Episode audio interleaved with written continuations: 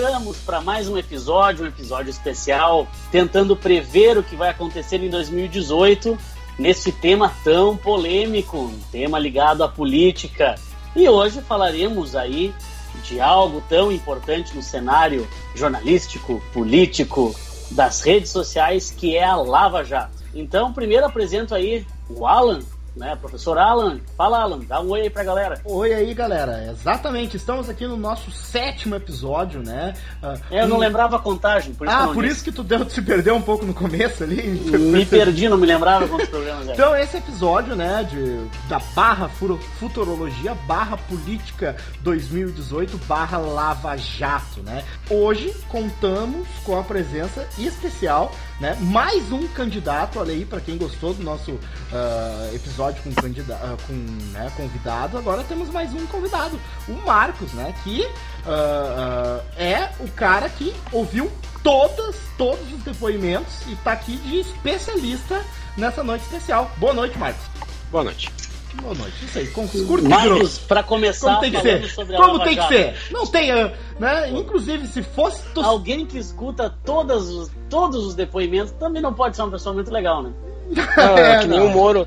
É, boa noite, Fernanda. Boa noite, Alan. É o comportamento do Moro, né? O Moro é bem lacônico, né? Sempre. Oh, pois é, podemos Marcos, para começar então, antes de falarmos da Lava Jato, antes de falarmos, a Lava Jato, o que que ela é? Um oh. palanque político ou um patrimônio nacional?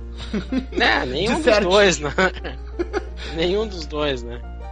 É, é, acho que a gente tem que não defender essas correntes aí, tanto que defendem é, como um, uma perseguição política, quanto aquelas que, que defendem que é a salvação do Brasil, que vai mudar o país, né? É, na verdade é uma operação policial que ganhou uma dimensão gigantesca e que acabou descobrindo é, várias, várias falhas, várias corrupções que a gente já tinha no país e que só foi trazido à tona, assim, mas não, não tem que colocar ela é, nem na nem, nem como um a salvação eterna como nem como uma crítica total, né? A gente sabe que tem um, todo um viés político aí, porque afetou todos, quase todos os políticos aí, principalmente do Partido dos Trabalhadores aí, mas também tem o PP, tem o PT do B, tem o PMDB, tem o alguma coisinha de PSDB, nada muito relevante, por isso que o pessoal critica bastante, mas eu acho é, que... Então, então, Marcos, eu acho que podemos começar explicando o que, que é Lava Jato, né? Dar um pouquinho na origem, uma questão histórica, porque como esse processo começou, vai fechar quatro anos já, né, das primeiras investigações, da primeira fase, muita gente não lembra mais de dos momentos, como ela começou, como ela foi evoluindo. Porque o que a gente discute em redes sociais acaba virando polarizado entre uh, defensores né, do Lula, vamos dizer assim, e pessoas que seriam, né, entre elas, pessoas defensoras da moralidade, pessoas que seriam incorruptíveis, que, que acham que o pior problema no Brasil é a corrupção. Então, Marcos, eu acho que vamos tentar puxar um histórico aqui, né? Até porque o nome ele é curioso né? É, uh, não o... é. O nome ele já dá uma. Tem muito a ver com o começo, né? Eu acho que isso dá pra gente começar a discutir por aí. É, eu acho que até é importante, Rafa, antes de trazer a Lava Jato, em se trazer o histórico bem do início mesmo, né? É, como é que começou isso tudo, né? Acho que a gente tem algumas pontas soltas de outras, outros casos aí que, que deram origem à Lava Jato, como é o caso da, da operação do Banestado, lá daquelas. Alô? Perdemos o nosso convidado. Perdemos, tipo, Ele... tivemos um problema de conexão. Alô? Alô, Oi? agora sim. Eu achei que tu ia citar o Celso Daniel, e aí tu caiu. tu parou na, na palavra banestado. e aí tu caiu. É, não, é. é então, vamos assim, de novo, vamos lá, vamos nas pontas soltas, vamos.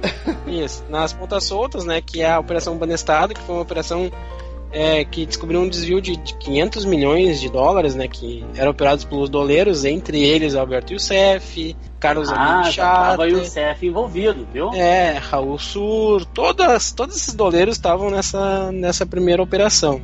Vamos lá, Marcos, Eu... explicar o que, que é um doleiro. Porque Olha, se fala muito, desde que disseram que o Youssef foi preso, foi morto para Dilma não ganhar, esse cara foi protagonista aí em 2014 de boas ações políticas. É, o, o conceito em si do doleiro, né, do, vamos dizer assim, Existe a casa de câmbio. O que, que ele faz pra gente ter esse apelido aí? A, a, casa de câmbio, vamos dizer assim, tu vai lá e compra moeda estrangeira para usar para um determinado país, mas tu tem que fazer todo um registro no Banco Central e tudo mais. O doleiro, nessa palavra pejorativa, vamos dizer assim, ele é alguém que faz a mesma coisa, só que por baixo dos panos, né? É alguém que transforma o teu real em em dólar e o dólar lá fora em real e que faz essa negociata para ti é, de forma escusa, né? De forma que isso, não. Isso não tem controle da Receita Federal, por exemplo. Não, é muito. Na verdade, assim, ter tem, mas é difícil de pegar. Não é uma coisa tão simples de pegar. A gente vê as pessoas uh, reclamando da receita, onde é que estava a receita que não pegou, né? Mas não é uma operação assim, é uma operação sofisticada, não é uma operação simples de pegar, né? Sim. Então a gente tem que abonar isso. E acho que Até tem... porque os caras estão pelo esquema, né? Vão achar um jeito de burlar. Sim. essa é a intenção. Sim. Né? É, isso, isso é. é uma coisa que é, quando a gente escuta, né? quando eu digo a gente, é leigos de fora que não, que não tendem a acompanhar tanto. Mas como é que vão julgar o cara e cadê a prova? Pessoal, nenhum esquema de corrupção dá nota fiscal. Tá? É, é uma, coisa, é uma coisa óbvia, né? É, mas não tem prova, não tem prova, cadê a prova? Cadê a prova? Vários casos vão empacar justamente nisso, né? Cadê a, a prova física, né? Do, no, que vai, né, acabar, pode acabar, inclusive, com um processo. Né? Quando que foi o Banestado? Que eu não me lembro. O Banestado foi 2005. 90, né? Não, 2005. Não, nos anos 90? Tem lá uma antiga, não tem? Eu acho que começou em 2001, por ali, foi até 2005, Rafa. Posso estar ah. sendo impreciso nessas datas, mas é por aí. Uhum. E acho que também é importante a gente citar dois, duas situações, que é o, o mensalão de Minas Gerais, lá, o primeiro, né, o mensalinho, né, o chamado mensalão Isso. do PSDB, e depois a ação penal 470, que é o mensalão do, do PT também, né, chamado de mensalão do PT, que assim foram é, duas, duas situações que mostraram né assim como a, a, a, corrupção ela pode ser institucionalizada ela pode ela pode transformar assim de algo sorrateiro né que eu vou ali pego uma, um troco a mais de alguma coisa e ou eu posso transformar isso em algo institucionalizado né? algo que, que tem início meio fim tem responsáveis tem trabalhadores da corrupção né? Extremamente organizado. Exatamente. Extremamente é, organizado. Acho que ao longo, quando a gente falar das empreiteiras ali, a gente vai ver a organização, né? Um é, pouco melhor. E é, e é, importante dizer que o Moro, ele atuou nesses dois casos, né? O, o juiz Sérgio Moro atuou nesses dois casos, na, tanto no Banestado quanto é, na ação penal 470, lá no mensalão. Ele era assessor da Rosa Weber, né? E, e também, assim, o, o que, que aconteceu em si, né? A, a delegacia da Receita da Polícia Federal do Paraná de crimes financeiros estava bem desarticulada, vamos dizer assim, porque o superintendente anterior ao que assumiu, o Rosalvo Fraga, ele era um cara que focava mais em tráfico de drogas e tudo mais. E aí, quando assumiu esse Rosalvo Fraga, ele quis, vamos dizer assim, uh, tirar do, da gaveta os casos de crimes financeiros, né? Colocar o Paraná assim como uma referência nisso e ele chamou né, as referências que ele tinha lá, delegada Érica Marena, o, o delegado Márcio, que agora não me lembro sobre o nome dele, e, e o delegado Igor Romário de Paula, que é o chefe da, da operação em si, né? E ele já tinha o juiz Sérgio Moro, que era da vara é, federal, e ele era um, sabia que era um cara especializado nesse tipo de crime, né? Crime financeiro. Então, assim, é, começaram a tentar trazer esses crimes financeiros para Curitiba para que Curitiba é, começasse a investigar isso. Então, esse é, essa é a grande é questão, né? Essa é a grande é. questão do porquê Curitiba, não Brasília, por exemplo. Por que, que essa investigação não está acontecendo né, no, na capital e sim Curitiba, que é um. Nem sede é, por exemplo, da segunda instância né, que é o caso que a gente está vendo agora, né, da, do Lula, né, no caso, que vai ser julgada em Porto Alegre, a segunda instância. Né, isso também é só em Porto Alegre, né, em decorrência de terem todo o movimento inicial ter sido em Curitiba. Né, o motivo de trazer por Curitiba é porque teria agentes públicos especializados nesse tipo de investigação. Seria isso? Na, ver, na verdade, até que não, Rafa. Assim, é, a intenção do cara foi é, começar investigações em, em Curitiba, né? Reativar a delegacia de crimes financeiros do Paraná. Foi essa a intenção do cara e ele quis é, trazer esses, vamos dizer assim, esses policiais que ele tinha confiança. Assim, tem teorias da conspiração que dizem que isso foi planejado pela CIA, que a CIA já tinha investigações prévias. Ah, mas aí dá uma canseira só de cansa, falar, né? sabe? Vai, cansa.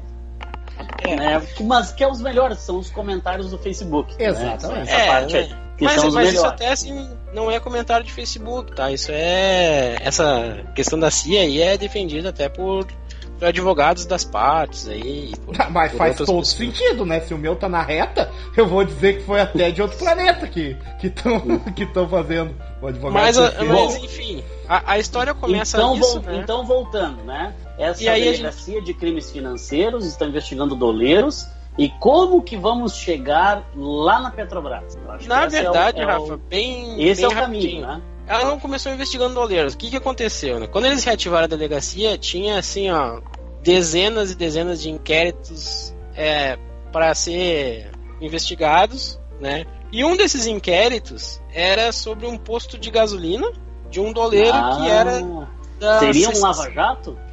É, que é o famoso posto da Torre de Brasília, né? Esse, isso aqui, esse doleiro é um doleiro é, do Paraná, que morava em Brasília nessa época, que é o Carlos Abib Chatter, né? E, e tinha uma outra denúncia também relativa a uma empresa chamada Dunel, Dunel e CSA, e aí que por isso que eu disse para a gente trazer um mensalão junto, né? Porque essa Dunel e essa CSA, é, essas empresas eram de um, uma pessoa chamada Magnus.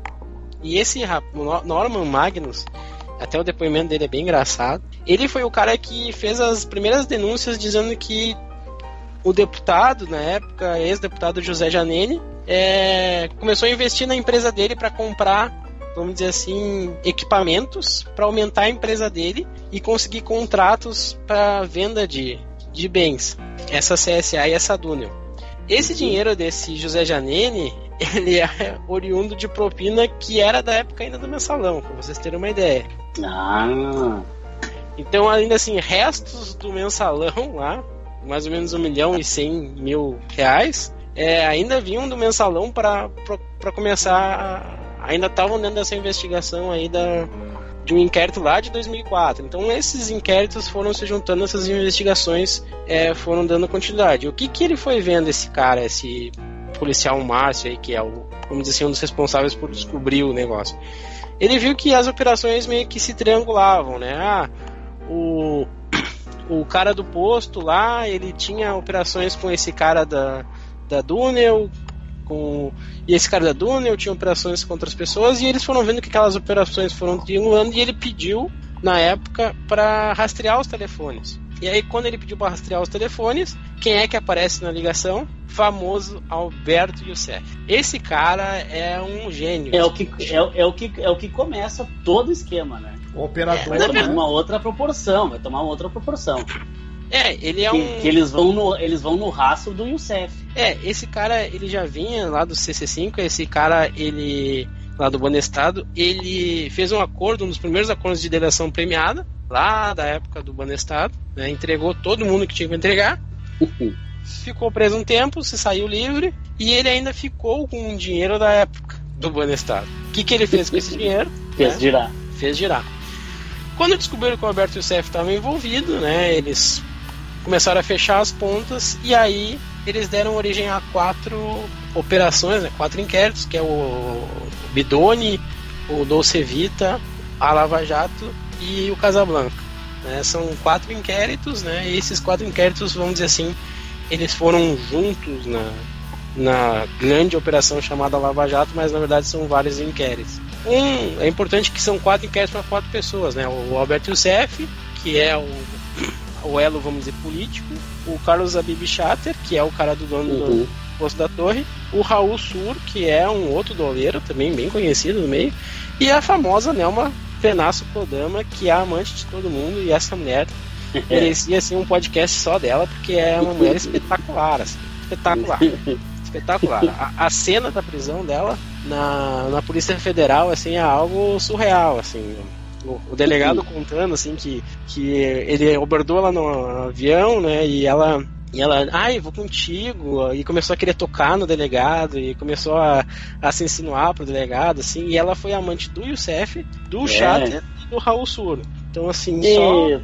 só. E, e, e, e, é esquisito. É, e essa mulher ela tem, ela tem ligação com a 24 de março, né? A famosa 25 de março, 24 de março, nunca sei. A famosa rua de São Paulo com a máfia chinesa, né? Então, pra gente ter uma ideia do nível. Como o negócio é longe, né? Como o negócio vai longe, né? Então, assim, começou então, nessa história. Não, seria. Agora tu deu um ponto, antes da gente chegar na Petrobras. Uma, uma ponte aí. Então seria melhor parar a Lava Jato antes que a gente chegue em qualquer empresa do Brasil? Ah, aí eu... Daqui a pouco vai chegar na máfia chinesa. Olha o rolo que vai dar. é bastante, bastante enrolado, né? Mas como é que essa história chega na Petrobras rapidamente, assim, né? E eu acho história... que é isso. Eu acho que agora, agora que, que, e a é história também é, é a grande é questão da Lava Jato. O que que as pessoas perguntando para um, uma pessoa na rua? Que, que é Lava Jato? É, os caras roubaram a Petrobras. Não. É, as cara... pessoas grosseiramente. Não, o Lula roubou ah, a Petrobras. Exatamente, o Lula roubou né? a Petrobras. É, o Lula. Ou estão fazendo injustiça a Dilma o roubou a Petrobras. Isso é bom. A, a, a Dilma roubou toda a Petrobras. É Ou o pessoal vai dizer. Estão fazendo injustiça porque querem prender, lançando calúnias com o Lula, que o ladrão que roubou meu coração. É isso que eu penso. É, tem, Mas tem pra, duas... para vocês verem como a, a história real, vamos dizer assim, a, a, assim, pelo menos a, a oficial jurídica, né, de que está nos depoimentos e tudo mais, ela mostra uma coisa bem diferente, assim, ela mostra que, coisas, que as coisas vão se ligando, assim, e elas têm uma lógica bem acessível. E como é que chega a Petrobras, né? O nosso Aí, querido Paulo, agora, Paulo? Roberto Costa, né? Ah, já bem Paulo no Roberto comecinho, Costa. né? O Youssef, é já, já, o Youssef já largou o nome na mesa, né? É, mais ou menos, assim, ele, porque ele não fez delação premiada logo, né? O que, que porque aconteceu? O Youssef, porque assim, ó, o Youssef foi preso dia 17 de, de março e o Paulo Roberto foi preso dia 20, três dias depois. É, mas foi por quê? muito rápido esse processo. Porque quando você estava investigando é, os documentos é, do Youssef na história toda, encontraram uma nota fiscal de uma Land Rover no valor de 230 mil reais, se não me engano. E essa nota fiscal estava no nome de quem? Paulo Roberto Costa. Como é que foi a história? Depois o Paulo Roberto Costa conta depoimento. É, eles estavam no engarrafamento no Paraná e aí passaram por uma loja da Land Rover. E aí o Paulo Roberto Costa falou: Ah, aquele carro ali eu acho bem legal, queria ter um, uma Evoque. E aí o Roberto Youssef falou: Não, beleza, vou comprar para ti e eu desconto do teu valor lá. E ele falou: Tá, beleza. Eles saíram do engarrafamento, foram lá, compraram o, o carro. O Paulo Roberto Costa chega com o carro em casa e a mulher dele diz pra ele assim: O que, que tu tá fazendo com esse carro? Esse carro só vai nos trazer desgraça. E, e trouxe. aí. Que, que trouxe. Que. Que, bah, que, que narrativa! Que narrativa! Parece que saiu das páginas do romance do. é, mas aí, aí... É que, aí, Marcos, eu acho que todo o esquema, querendo ou não, é um esquema fácil de tu buscar, porque citar o nome em nota fiscal, citar. Pô, o cara é um diretor da Petrobras. Né? É. Então, tu pensa assim, realmente os caras tinham a sensação de que não ia dar nada. É, tinha a sensação de que não ia dar nada, o que se desse ia dar bem pouquinho, né? Porque, na verdade, é um esquema intrincado, né? Intrincado, nunca sei a palavra certa, acho que é intrincado. E, e aí o que acontece? Chega o Paulo Roberto Costa, o Paulo Roberto Costa fica com medo, né? No primeiro momento ele é preso, e aí ele não admite nada, é, ele sai da, da prisão porque o Edson Fachin, na época, o, desculpa, o Teorivo Lavasque, ele suspende todos os inquéritos da Lava Jato, uhum. um canetaço, dizendo que o Paulo Bem no comecinho, Costa, né, o, o é, herói teoriza fácil. Exatamente. Só que o juiz Moro, na verdade, num ato assim meio inconsequente, né, ele ele diz que dentro daqueles inquéritos tem um inquérito de um traficante de drogas, que é o caso do René Pereira, que está ligado lá ao Carlos Abib Chatter e ao outro doleiro Ceará, que era um ajudante de ordens. Tem um caso de um tráfico de drogas e ele pergunta pro Teoria Vasquez se é para liberar todo mundo, inclusive o traficante. E aí o Teoria diz: não, ó, libera só o Paulinho, deixa o resto tudo preso.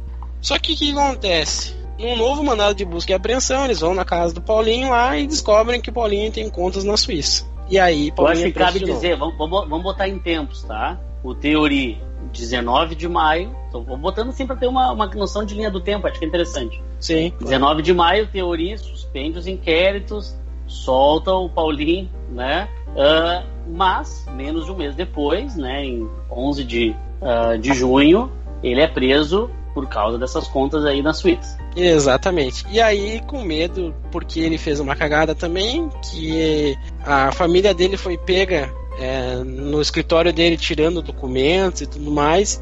E aí ele ficou com medo da, da filha do genro serem presos e de uma pressão violenta.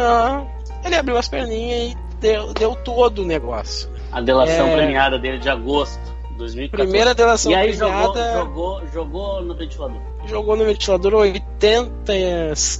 Acho que a dele tem 82 ou tem 100 anexos. Né? Foi a primeira, vamos dizer assim, a, a, o embrião das delações premiadas separadas por anexo e falando das pessoas e, e comentando que na verdade era um esquema político, que ele era indicado pelo PP que as diretorias da Petrobras são lotadas por partido, né?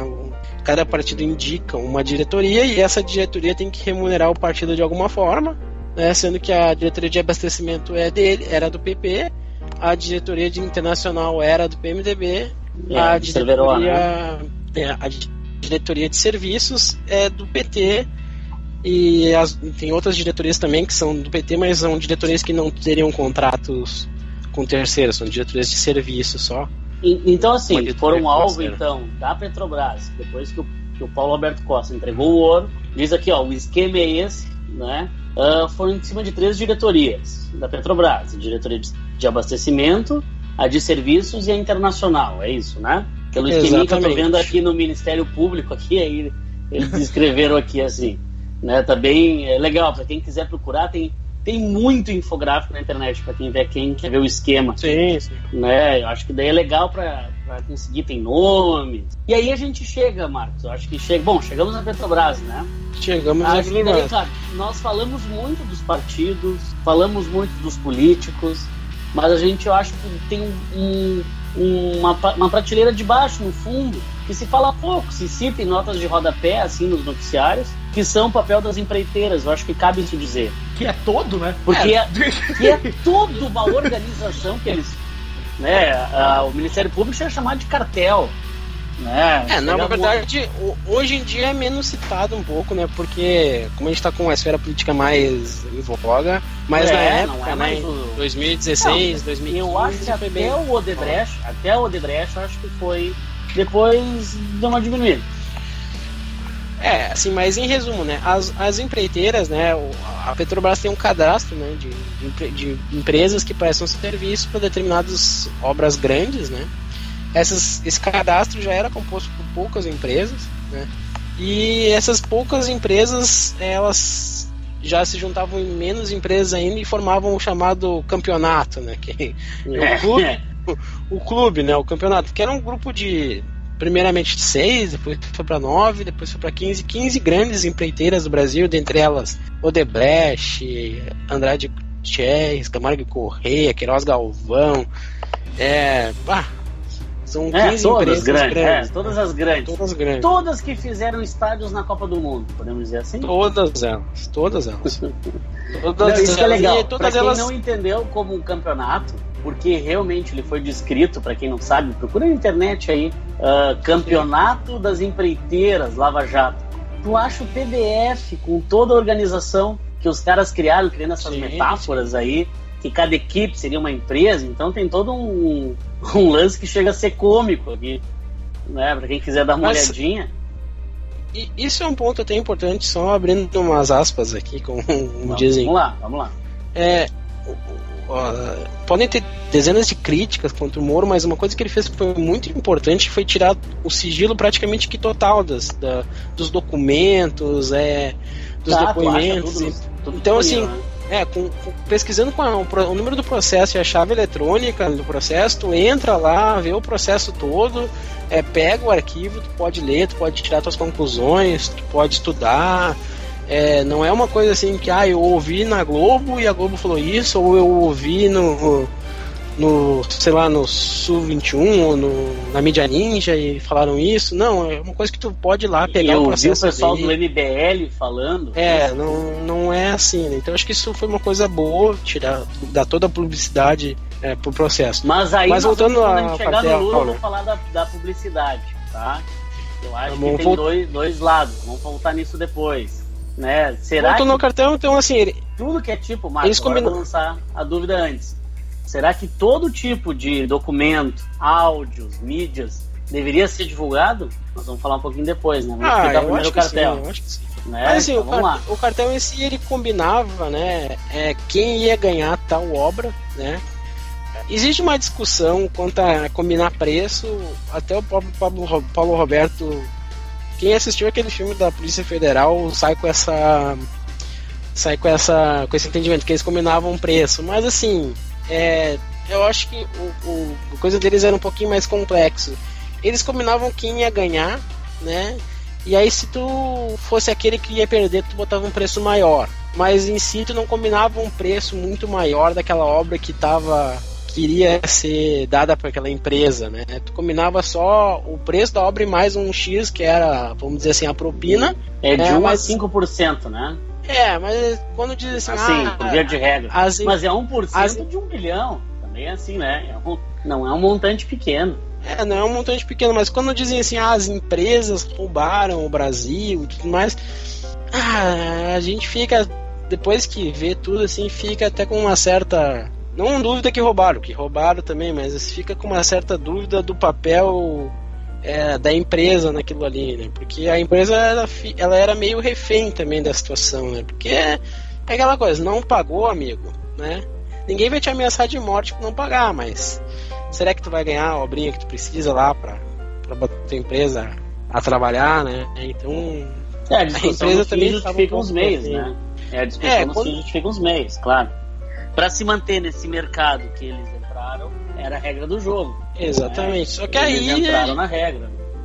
Aí a gente tem empresas e empresas. Né? Mas ao mesmo tempo, parei só, acho que essa, é uma seara interessante para nossa discussão. Vamos lá, vamos lá. Ao mesmo tempo, houve um tempo que o jogo foi criado. E, ne, e esse negócio era muito lucrativo para uma ou duas empresas. As outras empresas foram entrando no jogo com o passar do tempo. E, pô, uh, Será que não houve nenhuma tentativa, agora até trazendo uma pergunta mesmo, tentativa de denúncia? Pô, a empresa é grande, vai denunciar, mas se todas elas denunciassem, se não estivesse bom, todas elas denunciavam, acabava. O processo, né, já... já ah, favore, favorecia, o, ia favorecer, o era maior. Porque vamos pensar, essas empresas já são grandes. Com dificuldade, elas iam perder a licitação se fosse de verdade.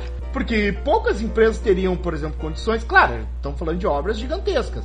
De, de, construir um estádio de futebol, fabricar uma quilômetro uma de rodovia, plataforma. uma plataforma, alguma coisa assim.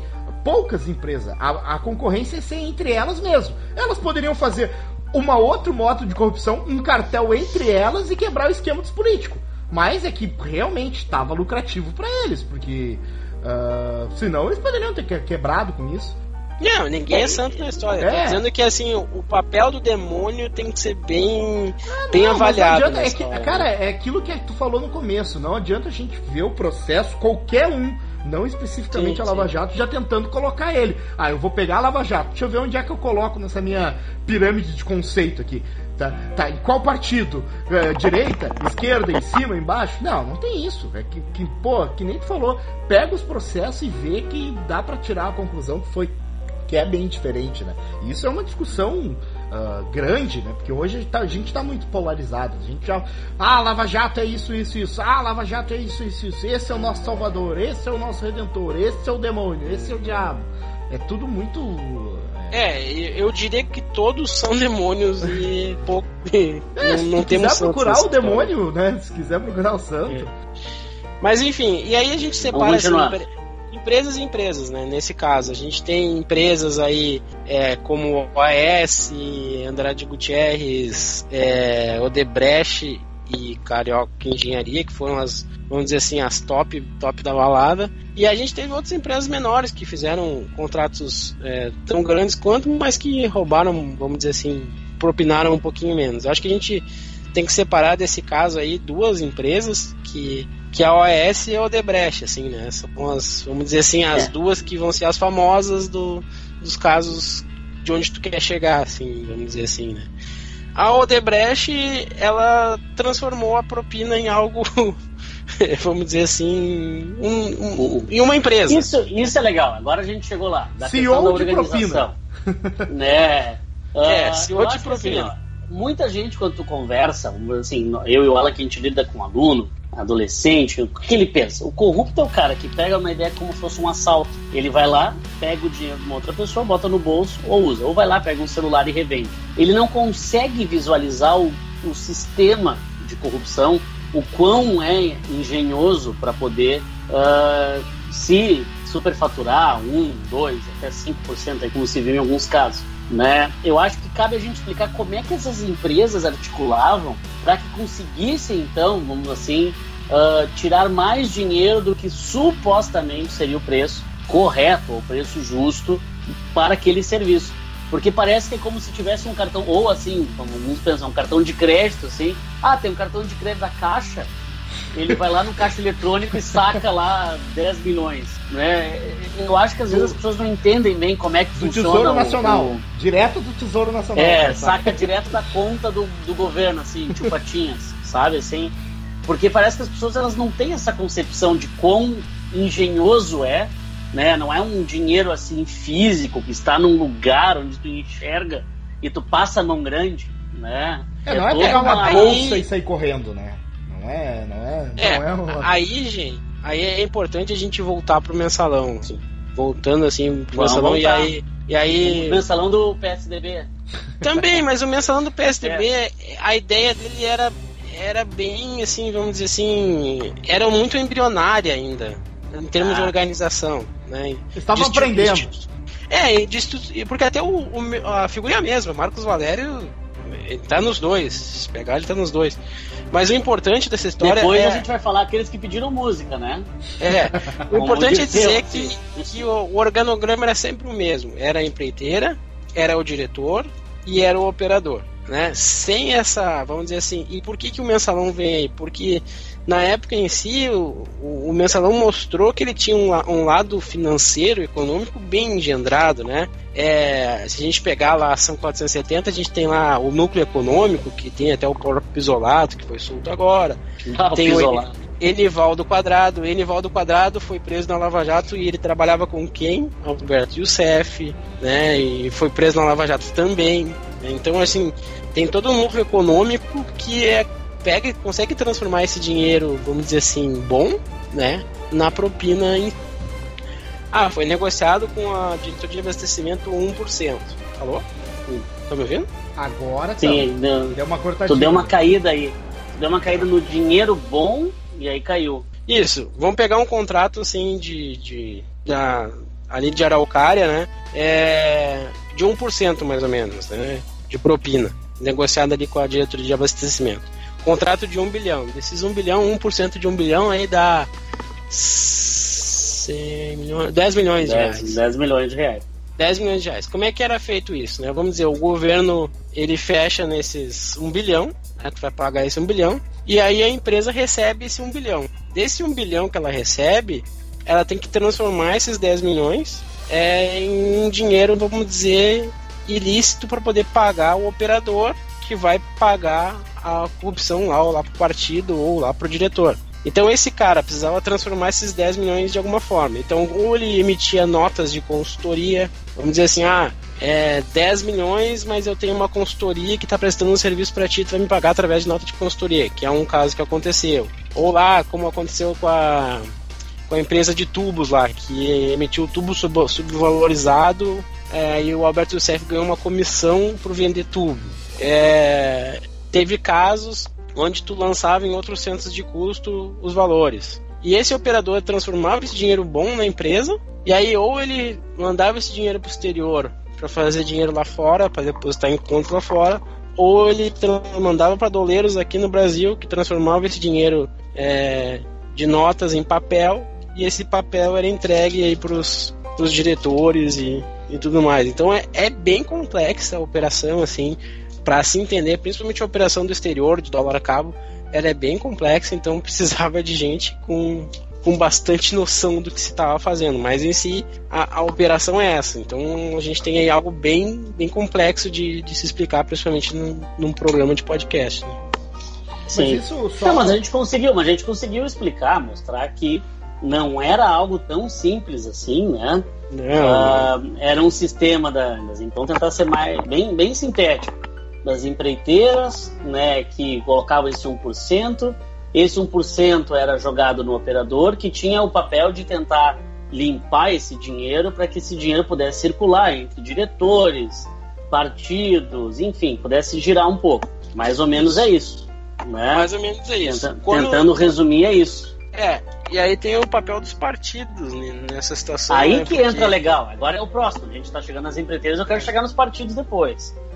Né? Vamos, vamos, não sei se quer falar mais alguma coisa das empreiteiras não, não, aí. Vamos, fechar a questão da, da, principalmente da OS da Odebrecht. Eu acho que começando pela Odebrecht, a Odebrecht, ela além da questão da Petrobras por ter várias obras, né, ela tem outras outras ligações com o governo e ela acabou por institucionalizar a propina através de um departamento, né, o famoso departamento de operações estruturadas que foi foi descoberto aí porque é essa é uma... é boa, né? É, até a descoberta dele é muito boa, né? Porque na verdade o que aconteceu? Quando teve a operação no juízo final, né, que prendeu as acho que foi a sétima fase da Lava sétima Jato, fase é, quando foi, foi preso pre... o Duque. É, quando foi preso o Duque e tudo mais, né? Depois foram presos é, presidentes de sete empresas, se não me engano. OAS, Foi. Eu tenho aqui, ó, Camargo Correia, OAS, Queiroz Galvão, Odebrecht, Isso. os maiores. É, nesse momento aí, se não me engano, o Marcelo Odebrecht não foi preso. Ele foi preso na próxima operação. Foi preso depois. Que eu acho que a operação deles é a dele é Erga Omnis. A próxima é de Cerveró. Vai indo. É, eu acho que a dele vai é. falando que eu, vai, vai, vai indo que eu vou achando. É. Mas o que, que, acontece? Quando essa galera foi presa, é, e, e, o Marcelo também foi preso, né? É, esse pessoal achava que não ia dar nada, que eles podiam passar 24 horas presos e iam ser soltos e já era. É essa crença que eles tinham, porque é o que eles estavam acostumados a, a ter. Quando eles viram que a cana ia ser dura, que eles iam ficar muito tempo presos, ou que que a situação não era tão simples assim, eles começaram a pensar: o que, que nós vamos fazer? O que nós vamos fazer, né? Entregar o esquema. É, e nisso o que aconteceu? Uma das, das, vamos dizer, funcionárias do setor de operações estruturadas, a dona Ângela, ela, por um acaso, tinha feito um backup de tudo. Um HDzinho. guardou, guardou o recibo. Guardou. O, o chefe mandou. Errou é, rude, né? É, o chefe mandou ela pagar tudo, mas ela, com medo que o chefe voltasse atrás, ela guardou. E aí, quando teve a busca e apreensão na, na casa dela, acharam e ela, como não era uma, uma pessoa de má índole, até em si, né? A gente sabe que algumas pessoas entram nesse negócio porque tem que sustentar a família e tudo mais. Ela já foi entregando, né? Ó, não, não. Aconteceu isso, isso, isso. Eu trabalhava nisso, nisso, nisso. E ela já deu toda a barbada, já deu todos os documentos para a Polícia Federal, né? E aí a Polícia Federal viu que o negócio era grande, tinha uma lista lá com mais de 300 nomes de, de apelidos, que a famosa lista dos. a lista dos apelidos, né? A lista dos apelidos. É. E aí, até hoje, assim, a gente, depois que foi confirmado e foi aberto os inquéritos no STF também, é, desses apelidos, né? A gente ficou no folclore, né? E, e muitos lá, assim, né? O, o, o, vampiro, que dizem que é o, o Michel Temer, ou o Tremito. o né? azeitona. O azeitona, o gripado, a, avião, que é a Manuela Dávila, né? Olha então, assim, tem. Um pouquinho. Essa lista é que essa lista tá uma galera, né? Essa lista tá distribuída para todos os partidos. É. Né? E isso que é interessante. É, até se a gente for um pouquinho atrás e lembrar, assim, lá para 1990, 89, teve os anões do orçamento. Não sei se vocês se lembram disso. Sim, sim, os anões do orçamento. Né? E nessa época também a Debrecht foi, assim, vamos dizer assim, acharam uma lista lá da Debrecht com que ela deu coisas para políticos, só que na época, assim, misturaram na lista gente que ganhou uma agenda e gente que ganhou milhões. Então a lista ficou meio desacreditada. E era o medo que, que a operação tinha dessa lista também ficar desacreditada. E que no final das contas acho que aconteceu um pouco. Essa lista de 300 nomes ela foi bem folclórica e ela ficou um pouco desacreditada. Né? Tem alguns nomes contas, que né? entregam aqui, né? Por exemplo, o Viagra, o Jarbas Vasconcelos, né? Dá meio pra saber. O Todo Feio e Cunhado, que é muito bom. O italiano. O italiano. Tá de novo. Suíça, é. Soneca. O famoso Soneca. Então, assim, a Aldebrecht fez isso e, e aí depois, quando cataram esse departamento de operações histórias, viram que não, opa, aqui tá o, vamos dizer assim, tá a grande base de documentos que a gente tem para processar essa galera aí para ir atrás. E aí o Marcelo Odebrecht não teve o que fazer senão abrir as perninhas e dizer, ó, vou entregar todo mundo que eu tenho aqui e a Debrecht também vai entregar e no fim ela fez o maior acordo de, de delação, são 77 é que acho que, tá, acho que cabe né? o conceito, né, do delação e leniência. Eu acho que cabe o conceito. Pra, é, a leniência que faz a empresa, né? É isso, acho que aí que cabe a diferença. Se eu prendo o, o Marcos, ele vai fazer uma delação, né? Mas se eu prendo a empresa do Marcos, né? Não foi exemplo que tu não tem empresa, né? Mas aí então. que é, né? em, linhas, gerais. É, não deu, não deu, não, não deu. É que agora eu ia, eu ia falar de outra pessoa aqui na. Não, aqui. Né? Aí é um, é um contrato de, de leniência. Aí a empresa, é. para tentar diminuir, né? Só para questão de conceitos, assim, porque se, se lê noticiário, né? Diz lá, o Debrecht fecha o contrato de leniência, né? Para saber conceituar a diferença. Talvez aí para muita gente seja agora o momento que vai entender isso. É, e o interessante da Odebrecht é que ela oferece propina para tudo quanto é tipo de político e de tudo é jeito, é, através ou de doação de campanha regular, porque isso é uma coisa importante também. Que agora é, não vai poder a, mais, né? É, ou através de caixa 2, né? Na época em si. É, e aí vem uma discussão que para mim eu acho absurda, que é a discussão de se caixa 2 é crime ou não. Pelo amor de santo filhinho. É, não, assim, aí vou, é a primeira vez que eu vou emitir uma opinião. Não tem como dizer que não é crime, né, gente? Estou recebendo um dinheiro que não está declarado em lugar nenhum, então é, não estou tributando esse dinheiro, não fiz nada. É, como é que eu vou dizer que isso não é um crime, né? Mas, pois tudo é. bem, né? Acho que, que, são, são conceitos aí que ficam meio fora. Mas aí entra tudo, tudo nesse bolo. Doação regular, com caixa 2, e aí a propina fica muito mais difícil de ser pega porque uma doação regular é, travestida de propina é impossível de pegar. É não tem. Aí, aí, será que daí a gente não chegou num ponto, por exemplo, que aí abre essa margem para especulações nas redes de bom, mas está dizendo que.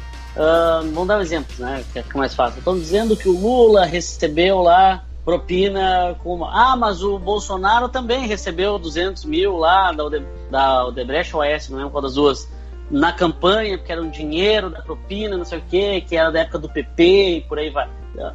Como é difícil de rastrear, será que não deixa essa margem a ponto é. de abrir para uma especulação e agora é muito mais opinião do que propriamente uh, verdade jurídica, vamos dizer assim, né? Porque, né? verdade em si nunca vai saber, mas a verdade jurídica, vamos dizer assim. É, com certeza, e, e, acho que fica muito, muito impossível. Mas, assim, trazendo só de volta a questão da Odebrecht, assim, é uma empresa que tem 77, vamos dizer assim, é, executivos fazendo um acordo de delação, porque eles iam ser presos todos. É, e tem uma operação tão estruturada como eles tiveram que até um banco eles tinham, né? que chegou ao ponto de ter um banco para te fazer uma operação. É muito, é muito organizado. É muito organizado. É, e aí tu vê que tem, foram 3 bilhões de, de, de reais no, no, período que, que eles tiveram é, fazendo esse processo, a gente vê que é todo o sistema contaminado, né? É, tem para todos os lados, tem para todos os gostos. É isso que eu penso também, né? Se né, uh, ah, 13 bilhões, né?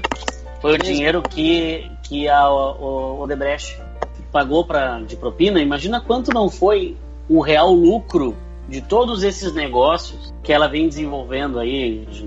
E isso a gente está falando só nessas investigações ligadas aí à Petrobras, né? Ou, ou no geral também, Marcos? No geral, isso é, é Esse o, é da, da, geral dela. Envolvendo isso. também outros, outros Envolvendo estratos, outras coisas. Né? Tá. Tudo, tudo, tudo prefeitura. Não só da Petrobras. Não, esse é o bolo todo da, da Odebrecht. A OAS, por sua vez, também tinha um, um, um esquema bem, vamos dizer assim, organizado, só que era muito focado nos seus diretores, né?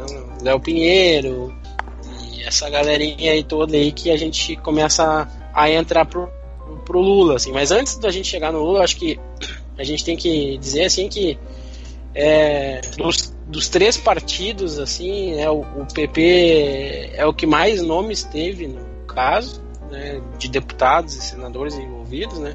O PMDB também teve bastante nomes e, e o PT em si é, é, o envolvimento daqueles que já tinham vindo do mensalão, ou até os próprios do PP, PP também, mas que continuaram a trabalhar nesse esquema aí de forma mais elaborada. a gente pode citar o José Dirceu, que operou e recebeu propina comprovada aí durante o, o processo do mensalão, o cara tava recebendo dinheiro. Esse aí, esse, esse pediu música, né? Tá em todo. tá.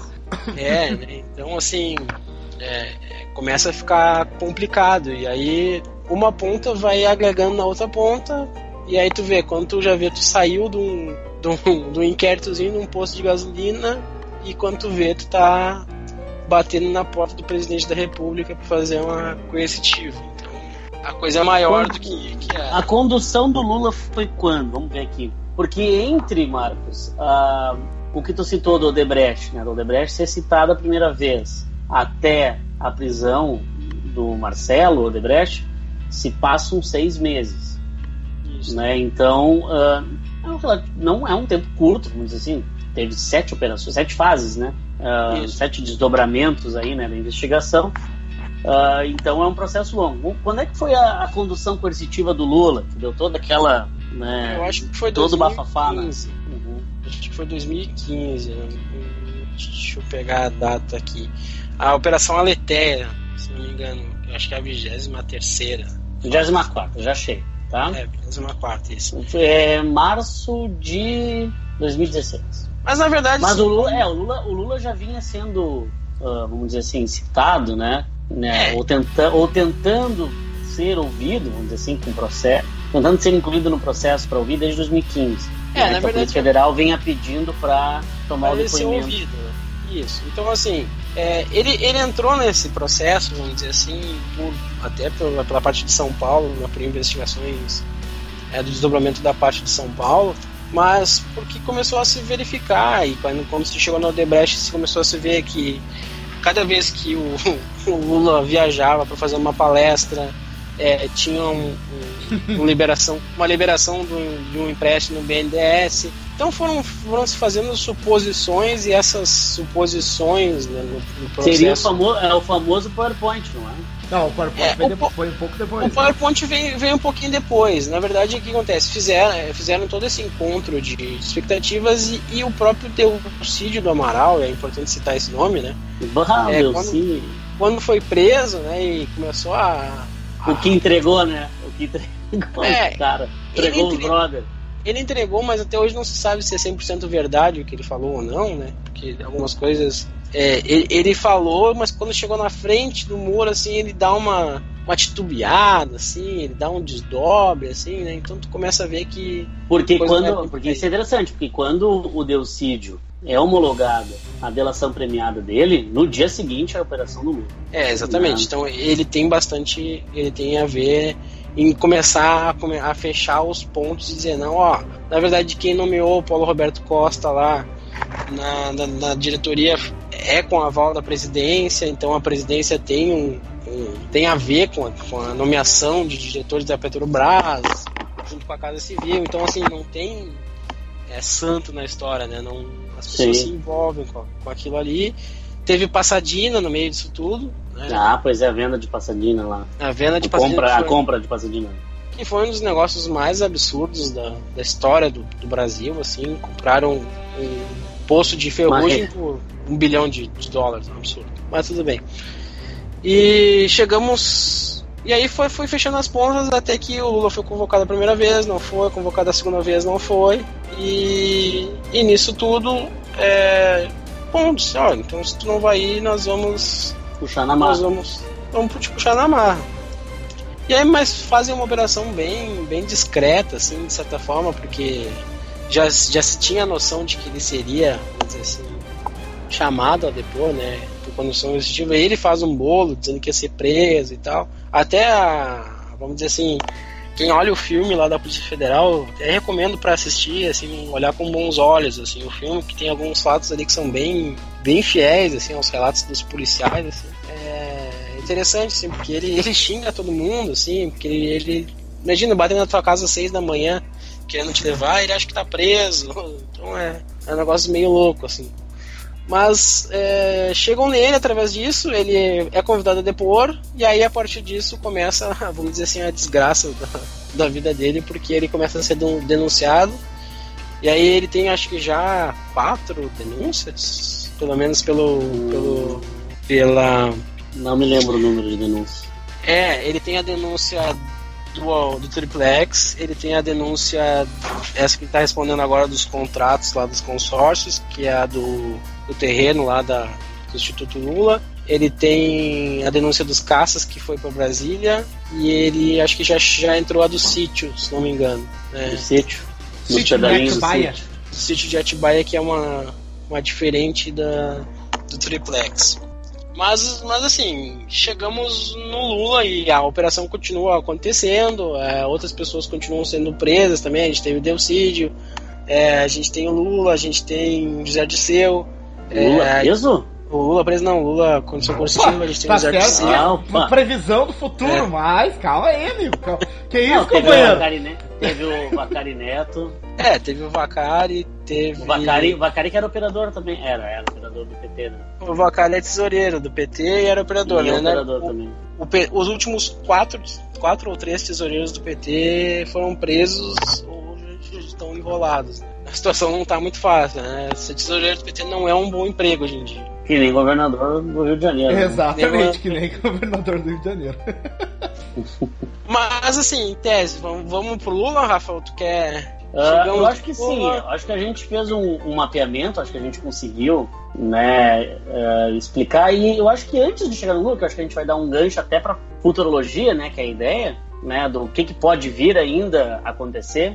Uh, falando um pouquinho desses outros agentes políticos, e eu acho que a gente cabe falando do, for, do foro de prerrogativa de função, que é o famoso foro privilegiado, por que, que alguns são investigados, outros não, por que, que alguns são blindados, mesmo sendo desses partidos aí que nós citamos, basicamente. Os três que mais estão envolvidos, que são o PMDB, o PP e também o PT. Né? É, o que, que seria é esse foro? Eu acho que cabe uma discussão aqui até para a gente não ficar só nesse relato histórico, mas a gente abrir um debate, né, de até que ponto esse foro acaba atrapalhando essa investigação né? Eu acho que cabe é, a gente falar sobre isso. Um atrapalha muito, porque se a gente pegar os depoimentos iniciais lá de Paulo Roberto, Alberto, é, Fernando Baiano, que era operador do PMDB, é, o próprio Pedro Barusco, que era um dos operadores do PT, eles dão vários nomes de senadores e deputados que quando foram para o STF, depois que o Janot abriu 120 inquéritos, se não me engano, é, esses inquéritos foram todos para o STF e uma grande parte deles já foi arquivado ou continua sendo investigado, entre aspas, e, e não dá andamento porque o STF não é um, um tribunal de julgamento penal, né? Ele é um ah, tribunal isso. constitucional. É, então é isso, acho que é isso que a gente tem que falar, porque esse foro privilegiado, né, por prerrogativa de função, a pessoa só pode ser investigada né, ou só pode tomar andamento das investigações com autorização do Supremo Tribunal Federal. É, é exatamente. E, então nós temos, né, foram pedidos aqui, eu estava lendo aqui alguns dados do Ministério Público, mais de 55 uh, ah, pedidos de foro, mais algumas petições e por aí vai, que estão, vamos dizer assim, de certa forma, uh, parados, né? São processos que não, não se desenrolaram, né? E aí, para dar o gancho, então, com o Lula, né? É o que muita gente fala. Se o Lula não for condenado agora em janeiro de 2018, na segunda instância, ele pode se tornar presidente do país. E tornando-se presidente do país, ele entra na questão do foro privilegiado, né? Então acho, acho acaba acaba esquentando aí, né, esse debate, né, do Lula e para a gente entender se o Lula o que, que tem contra ele, eu acho que a gente pode falar um pouquinho sobre investigação, os casos, por aí vai. Acho, acho, acho Rafa, um, ponto importante que é por que, que todo mundo questiona por que, que o PSDB não, não tá nesse mesmo foco, né? Serra, Alckmin, essa galera. Porque, exatamente que Furnas não é envolvido? É, porque todos estão fora privilegiado. Serra é, tem né? foro privilegiado, Alckmin tem foro privilegiado, então toda essa galera vai para STF, até o próprio Serra, se não me engano, é, o Aécio, todos eles têm foro privilegiado, né? Então é, é, é, mais complexo tu processar alguém nesse E o Aécio, só aproveitando, né? Isso que cabe legal para quem não estava acompanhando. O Aécio, que enfim, nesses últimos fases, esses desdobramentos, né? Se descobriu toda a questão lá do dinheiro que ele teria pedido e, os, e o STF deu a né, autorização para a prisão dele, né? O Senado recorreu dizendo que por ele ser ter um mandato ativo não poderia né, ser ser presa e até voltou à função, né? Cabendo que é, a realização, tem uma questão bem polêmica aí da questão dos poderes, a intervenção, porque, querendo ou não, né, está colocando toda a segurança e futuro nacional em cima do judiciário, que não é essa a função do judiciário. É, até né? acho importante para outro dia, depende de fazer outro podcast aí, só falando de JBS e, e Joesley da vida, né? E a, vamos dizer, o outro caso da corrupção, né? Do, do outro lado. Né? Esse né? cara é, é bom. Mais é. Esse cara é bom. O cara que faz uma, uma delação ganha no outro dia só com especulação financeira mais de um bilhão de dólares, esse cara é bom. E tá preso agora, né? Ah, mas isso é por menor. Mas tá preso de novo, porque é aquele mal da humanidade, né? Ele achou que não ia dar nada. Não, ele tava jogando Brasil, cara. E ele achou que jogar Brasil era fácil. Joga... Tava jogando num level, né? Num outro... É, ele achou. Né? O caso ah, nunca, é bem interessante. Nunca também. deu nada desde a época do meu pai, a gente faz isso. Exato. né? O ASI Só um parênteses, Alde... Só um parênteses da Odebrecht. Uh, quando eu tava no Rio de Janeiro, eu acabei passando na frente do prédio da a pé, que, que permite ter esse detalhe Passei na frente do prédio da Petrobras, no Rio de Janeiro. Foi um prédio construído em 66 ou 67. Sim. Construído por quem? Que empresa?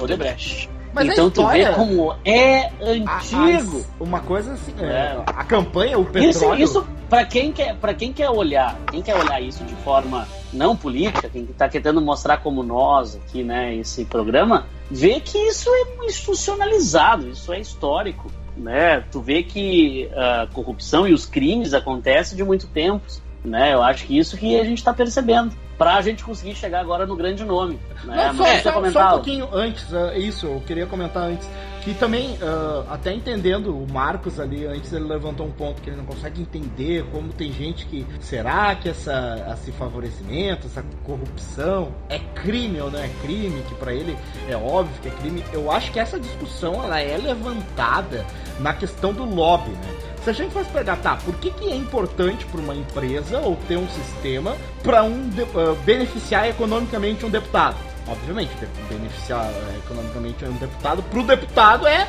muito bom, mas por que, que a empresa precisa? Co questões básicas, né? Primeiro, é, ajudar nos processos de licitações, né? E, obviamente, não barrar futuros processos que envolvam uh, uh, que envolva um, um, desfavorecimento daquela empresa. Vamos pegar o exemplo do que acontece muito nos Estados Unidos hoje. A gente tem questões nacionais envolvidas que são muito difíceis de passar no, no, no, no, Congresso americano, justamente por causa do lobby. Lá a figura do lobby não é ilegal. O cara é, o empresa tem o setor que seria para financiar legalmente, vejam legalmente em aspas, né? O cara do Congresso que vai, opa, e essa, e essa taxação aqui de diminuição do açúcar do refrigerante? Não, vamos botar isso aqui para votar depois, vamos botar isso aqui. Ou não, eu voto contra, eu voto a favor porque isso vai influenciar, obviamente, né? Eu tô pegando o exemplo do açúcar, mas a gente tem questão do armamento, questão de uh, drogas lícitas, drogas ilícitas, questão de. Uh, uh, ou seja, questões estruturais do país que envolvem muita, muitas pessoas e que envolvem muita, muita grana. Né, que envolve. É por isso que é importante para alguns setores das empresas ter algumas figuras políticas no bolso porque são esses caras que não vão deixar essa, essa uh, circuito uh, de informação circular. Né? A discussão do lobby, e eu me lembro que uns dois ou três anos atrás veio à tona, de novo no Brasil, que, pô, e o lobby, como é que funciona? Financiamento de campanha. Uh, muito do que o financiamento, a discussão do financiamento de campanha, ela já é decorrente desses escândalos, né? Que estão circulando, que vem à tona no Brasil. E é isso, e aí indo de encontro, né? Uh, com o que o Rafael tava falando, uh, não é que agora nossa, como o Brasil é corrupto, descobrimos. Não, peraí, agora tá vindo à tona tudo isso, né? A gente tá pondo uma luz em todos esses esquemas. É por isso que cada dia a gente ainda tá meio perdido, cada dia pipoca um novo, mas a discussão é um pouco mais a fundo. É, o nosso sistema político é tão, e aí a minha opinião, é tão falido, é tão mal uh, organizado e fiscalizado, e, ou seja, que permite todos esses meandros políticos Eu acho que é, é uma reforma, reforma política, que, que, tanto se fala da reforma, da reforma, ela tem que ser feita com muito cuidado, né? Porque o Brasil permite esses sistemas, né? Então, por que que... Por, ah, como brasileiro é corrupto? Bom, é, isso é uma questão sociológica, antropológica, mas de, o fato é, o nosso sistema político permite e faz com que seja a condição básica, para não falar a palavra sine qua non, né? De Uh, uh, esses esquemas para funcionar a política. O cara vai lá, daqui a pouco o cara já tá se candidatando pensando em entrar no esqueminha, né?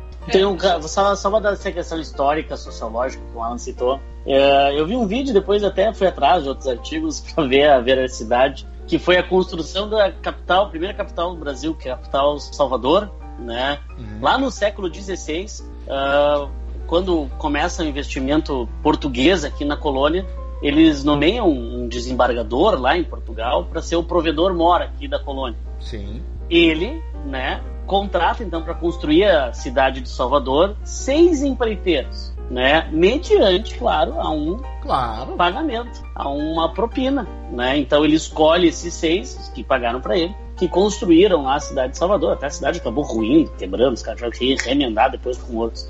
Mas enfim, para tu ver como é algo né, histórico, Não, aí, é, é algo exato, interessante exato. de se. Quando a gente Tem fala... esse lado aí que é. daria outro podcast. É, quando a gente fala da questão da corrupção, o que, que é, o que, que faz a corrupção, é o brasileiro que é corrupto, então obviamente a nossa política vai ser corrupta, o nosso sistema administrativo é corrupto, mas eu acho que uh, só dando seguimento né, nesse assunto, eu acho que o momento que a gente vive é muito bom, cara. Porque assim, ah, críticas existem as pessoas virou futebol né? Política, discutir política hoje virou futebol. A maioria. É como o Marcos discutindo Luan. Bom, eu não entendo a referência, porque eu não entendo de futebol. Né, mas... o, o, o, Luan, o Luan né, que se acadelou contra o Real Madrid. Ah, tá, entendi.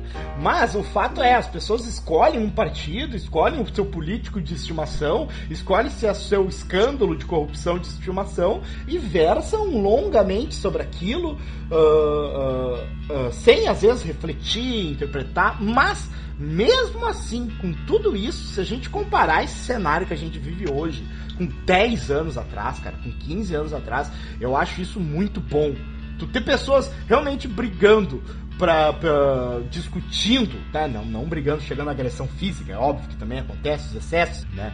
Mas uh, pessoas discutindo ou seja, mandando meme no grupo do WhatsApp, eu acho que já é um avanço, já é uma progressão né? Pra, pra gente ter uma consciência política, e isso é uma coisa até que eu trago pra conversa. Será que é possível uma consciência política, né? Uh, muito melhor do que um cenário que a gente tinha antigamente, né, cara? Que as pessoas. Uh, eu escutei isso. Na política eu não entendo, política eu não falo sobre isso, não vamos trocar de assunto. Política só serve para dar briga. Agora as pessoas tendem a. As pessoas não se sentem mais tão envergonhadas ou se eximem. Mas eu acho que isso, Marco, uh, puxando pro Marcos também, não seria um efeito das redes sociais, Marcos? Tu que eu sei que gosta de ler comentários na internet. Tu faz isso contigo, Marcos? tu lê comentários? Ah, é, eu, eu sou da escória, né? A escória tem que ver Mas e aquele jornalismo B, né? É, tem que ser o jornalismo B, o jornalismo da verdade mesmo. Eu vou te dizer que eu sigo todos os youtubers né, de extrema, extrema esquerda e extrema direita todos, sem exceção. Do que todos que eu, que eu vejo, ah, esse cara aqui, olha esse cara. Desde o extrema extrema que chega a botar uh, teoria da conspiração no meio da, da, da parada, sabe? Ah, porque começa lá o ET de Varginha, o ET de Varginha foi para levar o nosso astronauta pra, pra, pra, pra, pra, pra, pra é missão espacial e isso já tá. E aí, quem, quem, quem que foi o cara? PC Farias, envolvido no escândalo de, de escândalo de corrupção lá atrás, não sei o que, Badam Palhares, o cara que fez o laudo, tá envolvido. Eu vou desse, desse cara até o extremo conservador. Assim. Ah, só, Rafa, não deixando de responder, mas acho acho que é importante a gente, antes de chegar no Lula, citar um, um personagem que é, foi muito importante, que está preso em função da Lava Jato, mas não só pela Lava Jato, que é nosso querido Eduardo Cunha, né? É o... verdade. Foi pivô do impeachment, né? Que eu acho que cabe, Marcos, a gente fazer aqui uma ressalva também, né? Por... Que a Dilma, nesse esquema, não estava envolvida na Lava Jato. né? O, na, o na verdade, dela... diretamente não, né? É, porque, é, é... mas ela foi sofreu impeachment não foi por isso. Não, né? não. A justificativa do impeachment não tinha a ver com esses escândalos diretamente, né? Diferente da condenação que o Lula, o próprio Cunha sofreram. É que como é, as nomeações. Ela, a questão das pedaladas. É que como as né? nomeações são anteriores a ela, né? A galera que tava lá no topo, né? Que, que assume as secretarias nas, são, tem o aval do presidente, o presidente sabia, e aí sim, eu estou dizendo sabia, né? Não adianta dizer que não sabia, como que não vai saber se é o cara que nomeia né? Não tem como não saber. Não, mas. Ah, ah cara, por favor, cara. sabe tudo. Não, não, eu para aí, para aí. Eu não, digo, eu não acho por essa justificativa. Rafael. Eu acho que seria outra justificativa. Eu acho que ele pode ter até ganhado tu uma tem a maior estatal nacional. É tu que nomeia. Tá. Tu não vai pegar os seus mas né, é... o seu quinta. Não, mas é. é que é a indicação dos partidos, né? Essa é Exato, cara, mas então tu Mas aí, bagulho, só, só, vamos, vamos elencar assim, onde a Dilma foi citada nessa história toda. Ela uhum. foi citada em Passadinha. E os, e os áudios, né? Tem a questão dos áudios. Alô! Os áudios. Ela, é, ela foi citada em Passadina, ela foi citada depois na delação do Joel Santana e da Mônica Moura, né, da, da feira, né? Que, que ela tinha uma amizade meio. É, do, do né? Gmail que ela se mandava um e-mail, né? Do Gmail que ela da Yolanda, né? Famosa Yolanda. Uhum.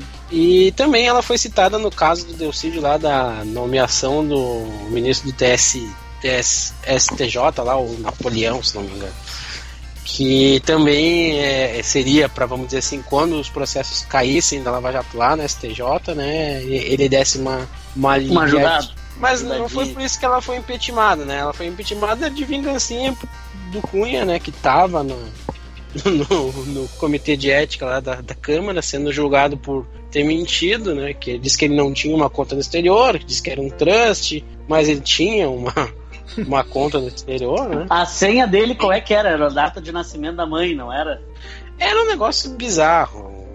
A senha, de, a senha dessa conta da, da Suíça era a data de nascimento de alguém assim, Olha, ligado a ele. Eu não sei, sobre o Eduardo Cunha, ele pode ter roubado, acusado ali de ter pelo menos ali muita grana roubado, mas ele mostra que ele não tem caráter, tá? Quando ele barra a candidatura a presidente da República do Silvio Santos. Isso para quem não sabe, em 89, né, nós poderíamos ter o Silvio Santos como senhor Abravanel, como presidente da República, mas em 89 quem barra né? Quem, quem descobre a irregularidade no registro do candidato número 26 Correia, candidato número 26 Correia.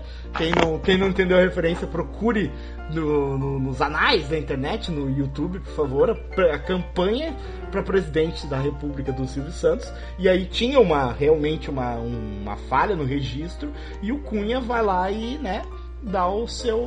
bota no. faz com que o Silvio Santos tenha que desistir da candidatura. Né? E olha só, poderíamos ter tido o Silvio Santos como presidente. Já pensou a história do Brasil com o Silvio Santos como presidente? Afinal, 89 é uma pauta interessante. Daqui a pouco a gente vai chegar nisso aí, né? Mas prevejo. Daria um podcast sobre 2018 igual 89. É, tem uma galera, né? Pá, cara. É Lucianinho Huck. É, e aí, vamos, vamos chegar, vamos, vamos chegar, chegar lá, no Lula. Vamos chegar, vamos já rolamos uma hora e meia, vamos chegar no Lula, né? Vamos lá, é... Marcos. Marcos, Operação Aleteia. Operação que é Aleteia. a famosa operação que levou o Lula e pessoas ligadas a ele em busca da verdade, que é isso que significa Aleteia. É, aí vamos, vamos lá, né? Lula foi chamado a depoimento na coleção coercitiva. É, a, suspeita que caía sobre ele é que ele tinha trocado, vamos dizer assim, é, propina de contratos da Petrobras na Renest, é, algumas obras que foram feitas pela Petrobras, trocado por algumas benesses, vamos dizer assim. Dentre que benesses? Vamos lá. Dentre elas o triplex do Guarujá. Ah, chegamos. O triplex do Guarujá. É, o sítio de Atibaia, é, um terreno que aí foram separados em duas ações, né? O terreno do Instituto Lula, que foi uma confusão, que foi comprado, depois vendido, depois comprado de novo, é uma loucura. E o e também terreno, o sítio de Atibaia e o apartamento, é né, o apartamento, o segundo, o apartamento do Glauco Costa Marques, famoso dos recibos, né? Hum. Os recibos com a data de 30 de fevereiro lá, aquele. é, Mas assim, o Lula foi julgado pela ação, é, agora, foi condenado, né? Por essa ação. Deu aquele depoimento de quatro horas lá, que foi uma das coisas mais vistas, assim. Foi, virou. Esperada, né? É, Curitiba entrou em comoção, aquela coisa toda. É, nesse depoimento ele cita um pouco das coisas, mas ele faz mais uma campanha política do que propriamente é, responde alguma coisa, né? E, enfim, acho que da sentença depois que o, que o Moro emitiu de 220 e poucas páginas, né? Ele cita algum, algumas provas que podem ser contestadas ou não. É, a, aquela foto do, dele com o Léo Pinheiro, né? lá no, no prédio, apartamento. Para ver o apartamento é, é, complicado, né? Foram feitas obras de, de elevador no, no, triplex que foi colocado, foi reformado a mesma cozinha que foi comprada para o sítio, foi comprada para o triplex. É, a dona Marisa teve lá duas vezes, né? Então, assim, teve vários indícios é, que. E qual era a justificativa que o Lula deu que pegou mal na época, a questão deles ficar citando a Dona Marisa, né, para é. dizer que não era envolvido. Acho que isso, acho que muita gente se pega nisso, que ele, ah, ele botou na da Dona Marisa, que tinha recém-morrido, né. É que, é, é que ela que tinha comprado a cota na Bangkok lá em 2000 e lá vai que ela comprou uma cota naquele prédio na Bangkok. Essa cota aí foi era de um apartamento normal, né? se não me engano era 174 e depois virou 154. Era de um apartamento normal, naquele prédio, e aí teve um documento que foi rasurado, passando de 174 para 154. Também é uma das provas da, do envolvimento dele nisso aí. Uhum. E as delações premiadas, né? No caso do Léo Pinheiro, dos executivos da OAS. É, e, e também a gente teve aí o envolvimento dos filhos, do sobrinho do Lula lá no, no esquema com, com as empresas lá, com, com o Debrecht, o sobrinho dele enriqueceu lá com obras. Mas enfim, o processo dele que ele foi condenado é sobre o triplex e aí o que o pessoal questiona é o seguinte: bom, mas não tem uma transferência, não tem um TED, não tem um documento que diga que é prova, não tem a escritura. Não tem uma questão de propriedade, né? Tem tudo isso. É subjetivo, é, aí, né? É, se a gente for ler a, a sentença do Moro, a gente fica é, com quase 100% de certeza que, que tem, tem cúpula no cartório, mas é, tem, é, tem um, um, grupo de 100 juristas, se não me engano, que fez um, escreveu um livro é, sobre a sentença do Moro e todas as falhas que ela tem, né? Então, assim, é, é, é uma sentença bem. É que na, na, na, questão técnica, né? É, isso é, é, é, muito complexo até para interpretação, por causa que o, o direito, tecnicamente, na prática, deveria, né? O direito não é uma ciência exata. Exatamente, ele tem, ele tem E todo mundo leis, sabe disso. Todo né? mundo já se sentiu injustiçado. É, e aí entra aquela coisa, ah, quê, vamos lá. O que, né? que é o meu, o meu, o me, a minha casa? Minha casa é minha, porque tá, tá aqui a escritura no meu nome. Tá, mas se vai lá o cara, dono de uma empreiteira, tem uma baita de uma casa, eu moro nessa casa por 20 anos, por exemplo. Essa casa é de quem? Ah, e o cara me deixou morar aqui porque ele é meu amigo. Porra, né? Que até virou piada, né? Como o Lula é bom de amigo, né? tem os amigos que emprestam. Mas pra tu ser presidente da república, tu tem que ter muito amigo mesmo. Tem que ter muitos amigos, ainda mais um líder Esse é um... Esse é um bom argumento. Né? Isso é um bom argumento. Tá, mas peraí, né?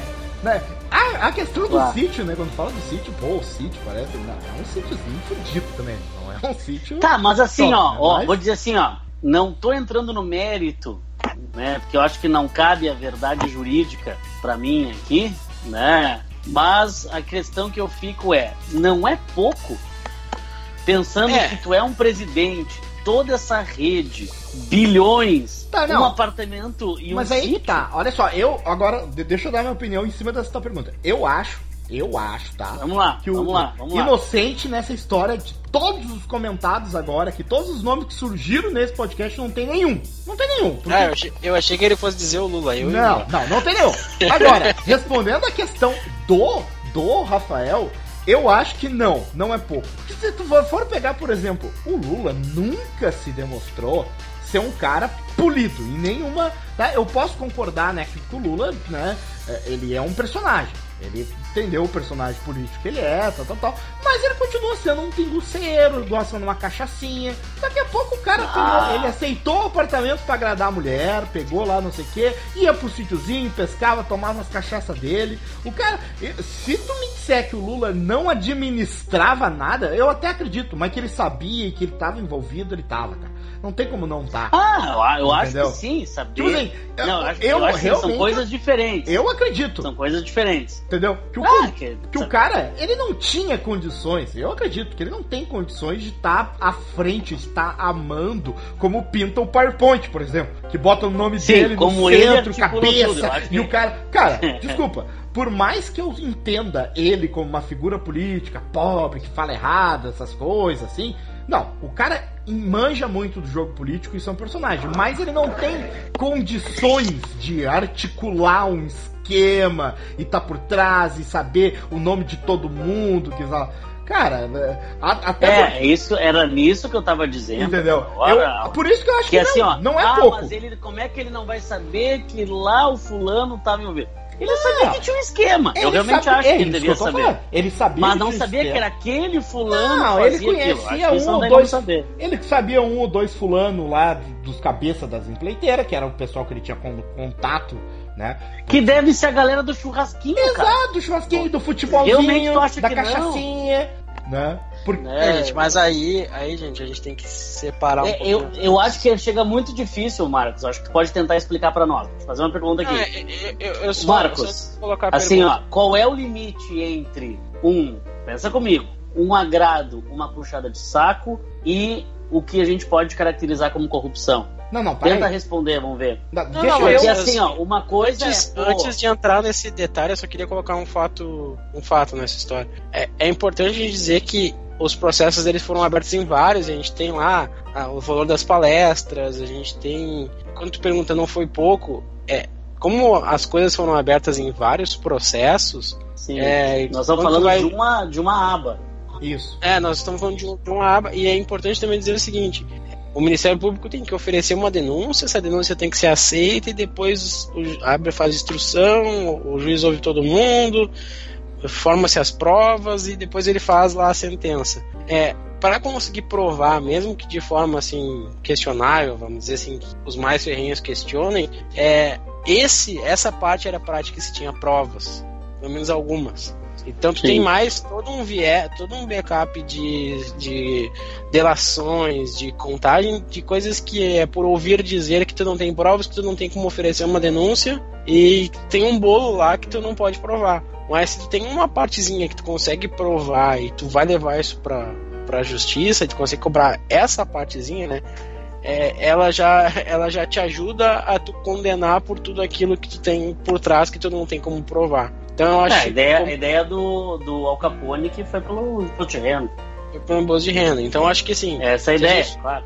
Se a gente for pensar que tem várias coisas que se juntam, até, até os valores são consideráveis e tem muitas coisas que tu não tem como provar ou são coisas que ainda é, nebulosas aí, né? A gente tem lá algumas figuras no exterior aí que estão nebulosas.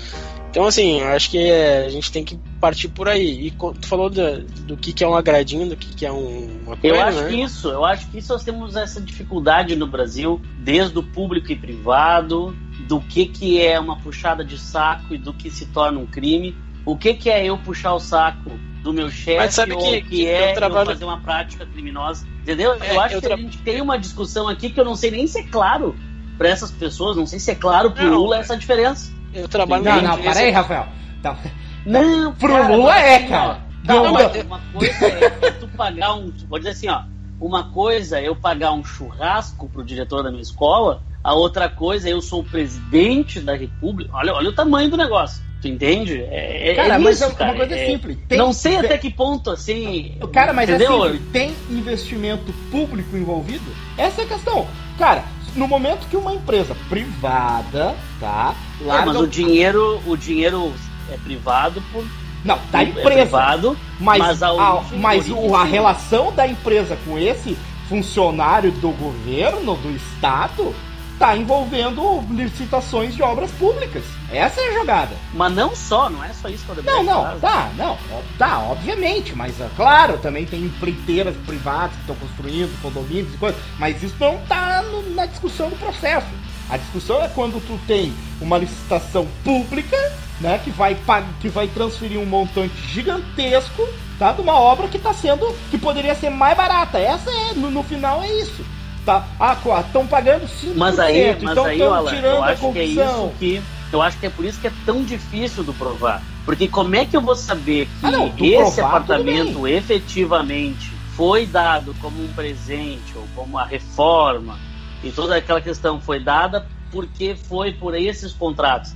Eu acho que é tudo pelo conjunto da obra, entende? Porque ele é o nosso super brother, ele consegue os esquemas pra gente. Sim, mas até e... em outros países, Pronto, entendeu? Isso, isso é corrupção. Tá errado? É, Pois é, mas aí até que ponto isso é privado ou é o dinheiro público? É, é nessa discussão. Cara, mas. A, a, a, o, não, entendeu? O espaço, eu, eu dizendo. o terreno, a, a verba para construção de, dessa, de, dessa obra, ela é pública? Se ela é pública. Não, mas, mas aí, Rafa, o, acho que foi. Eu tô lançando questão, perguntas, assim. A tua, a tua, questão assim, é que o, a contrapartida do, do apartamento que foi considerada foram as obras da Petrobras foi a, a obra da Renest, a obra da, da CEPES, foram obras que a OAS fez, que ela ganhou na Petrobras. Tá, isso vem vindo nos depoimentos, acho que cabe a gente chegar isso, nessa isso, questão. É, exatamente. Isso, nos depoimentos foi dito que isso. esse apartamento foi dado fruto desse, desse, desse. Desse, desse, desse negócio, né? Então, e... Tá, não, é isso, isso tem que deixar claro. Mas, mas até claro. assim, dizer, eu trabalho numa empresa multinacional, por exemplo, que é, tem uma política de compliance, que eles chamam essa parte de dar um presente, de receber alguma coisa, extremamente forte, né? Então a gente já tem por princípio não poder aceitar nada que já seja acima de 100 reais e nada que tu tenha que se perguntar se tu poderia estar aceitando ou não. Então pode ficar com vergonha. é, então assim, se tu recebe lá um, uma, uma cesta de frutas e tu vê que aquilo foi extremamente caro, tu já diz, olha, eu não posso aceitar, tô te devolvendo, que a coisa tem que ser algo bem que não vai influenciar a tua relação tanto com o cliente quanto com o fornecedor, né? Ah, eu ganhei um calendário. Ah, ok, ganhei um calendário. Mas agora eu ganhei um final de semana na serra. Não, isso um pouquinho, isso aí não posso aceitar. Sim, mas de novo, né? Porque é um contador da empresa, né? Entenderam o que eu tô pensando? Até que ponto ele eu tô indo para uma outra ideia, não tô dizendo se é certo ou errado. Até que ponto ele tem essa noção de que imagina um cara que desde sempre foi presente em sindicato. Não, ele não vai ter. assim, será que ele tem noção de que, pô, não é mais um cara puxando o saco de tanta coisa que eu já não ganhei na vida? Não, é, tô pensando nesse sentido, entendeu? No, no, sentido de. Não que não seja errado, não é essa discussão. Ah, mas será que realmente ele tem a noção de que isso é um crime ou isso é uma, mais uma puxada de saco? Tá, sabe? mas aí tu já é, tá. É, é nesse sentido. Tá, mas aí tu tá supondo que. Mas tudo é suposição. Tá, não, sim, a gente tá supondo, tá? Nós estamos, eu, eu, Rafael, estamos supondo que. Então, nesse caso, pra, pra, pra negar inocência pela ignorância. Tá? Não, não, acho que tá. não. Acho que não, não é Mas é, é a única como. maneira. Porque quer ver, olha só. Vamos supor o seguinte: que eu. Que tu chega me oferecendo um negócio. Tu chega me oferecendo um negócio, eu sou o cara do governo, tá? E a gente vai fazer esse, esse negócio. Três meses depois, tu me dá um presente, Pô. tu manda um carro pra mim. Pô, o que. Pô, Alan, não, o Alan é o cara. Não tem como eu passar. Pô, por que, que será que eu ganhei o carro? Pô, o cara é legal, o cara me mandou um carro, olha só que legal. Tu tá entendendo? Se já sim, houve a contrapartida. Se a gente já fez o negócio. Agora, eu tô lá na minha, no meu gabinete, eu sou um. Não, não interessa o cargo, eu sou o cara que resolve me chega lá dizendo, ó senhor, estacion... tá aqui a chave do seu carro estacionário lá na frente, sério que é seu. Não tem cartão, não tem o nome, bom, realmente eu não tenho o que fazer. Obviamente que eu não vou pegar esse carro, né? Até porque sou um deputado, posso achar que estão querendo me explodir. Sou um presidente, pode estar tá querendo, né? Mas, se não teve contrapartida nenhuma, nesse caso é só um presente que vem voando. Aí eu abro o carro, tem um cartão lá dentro. Né? E eu vou dizer que é um carro, é um Fiat Elba, só para deixar mais. Né? Uhum. Ah, tem, aí tem um cartão dizendo, ah, em agradecimento ao seu grande trabalho, presidente, tal, tal, tal, da empresa tal. Bom, não tem nenhuma contrapartida. Nesse caso, até poderia concordar com o argumento que eu não tô bom, realmente, né, uhum. né? Não teve, porque nunca fui procurado por essa empresa, nunca conheci. Aí duas semanas depois me procuram, né? Por isso que tu não pode aceitar, né, cara? Eu acho muito difícil uh, uh, esse limite, cara, porque todo mundo, por mais uh, simples que seja, eu acho que tem nível. Uma coisa é pagar um churrasco, dar uma cachaça que eu gosto de beber. Né? Porque vamos, vamos, né? Vamos pensar quantos litros de cachaça o antigo presidente deve ter ganho. Né? Todo mundo sabia que ele ah, curtia. todo... Quantas garrafinhas não ganhou, né? Quantas garrafinhas não ganhou de todo mundo. Isso ele vai entender, não. Só um presentinho, agradinho, puxa saco, nem gosto desse cara, mas vou tomar cachaçinha em consideração, né? Mas. Uh, pô, a gente tá falando num apartamento. Porque eu, penso, sítio. porque eu penso, cara, eu penso assim no todo, tô dando mundo desse. Eu acho que, no geral, se perdeu a noção do certo e errado. Ah, cara, não. Sabe? Sei, cara, eu acho se que criou, não. Se criou uma coisa do cara, mas é assim porque o sistema é assim, eu tenho que aceitar porque senão eu não entro no jogo. Eu tenho, sabe? Não, mas a, ah, a, ah, tu tá entendendo Parece que é, olha só. Início, assim, ó, eu tô dizendo assim, ó, eu acho que o negócio se tornou tão banal que as pessoas não tinham mais noção que era assim, ah, tá, é, é não, errado, eu, mas faz eu, parte. Não, não, é eu o que a gente discutiu das empresas lá atrás. Eu concordo com o Marcos. Bom, é... mas é que a empresa tem que entrar no jogo para poder. Sim, mas né? a questão é a seguinte: olha só, eu concordo com o Marcos quando eu acredito que a galera pensava isso. Ah, é assim o jogo, vírgula. Afinal, vírgula, não vai dar nada. Porque é o seguinte, no momento que eu me submeto a entrar no jogo, ah, eu quero entrar, eu quero entrar no jogo e é assim que o jogo funciona. Ponto. Se tu tem, né, se a gente tá falando da, moral, né, nesse, nesse caso assim, tu sabe que é assim, tu tem a obrigação de ir lá e falar contra, né, de botar... É, ah, mas, mas até, olha, num dos depoimentos da, de um dos executivos do Odebrecht, ele conta a história de, de um deputado que era meio jogo duro e tal, né? E aí ele tentava marcar uma audiência com um cara, o cara não marcava, e aí um belo dia ele ficou em Brasília e o cara também ficou, e aí ele ofereceu um. O cara não tinha mais como voltar para casa, e ele ofereceu uma carona pro deputado no, jatinho, o deputado, meio constrangido, aceitou, e eles foram conversando, aquela coisa, e aí depois já convidou o cara pra. Ah, vamos fazer um churrasco, uma coisa, já chamou o cara na casa, o cara foi, e aí no fim já viraram meio que amigos, aí quando tu vê ele tava na Europa com o cara e a esposa.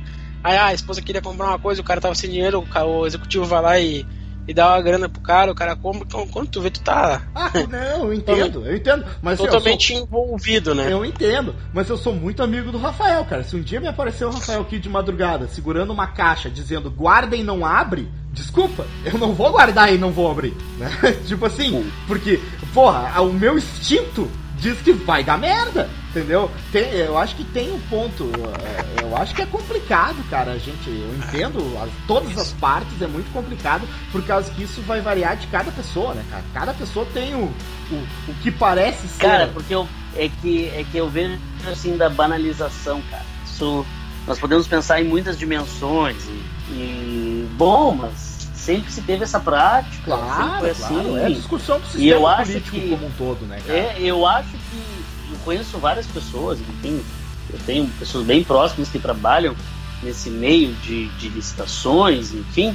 Uh, cara, e todo mundo diz, cara, é assim, não tem isso de errado, é, é essa a regra, né? Então, eu não sei até que ponto realmente as pessoas têm essa noção, sabe, do que.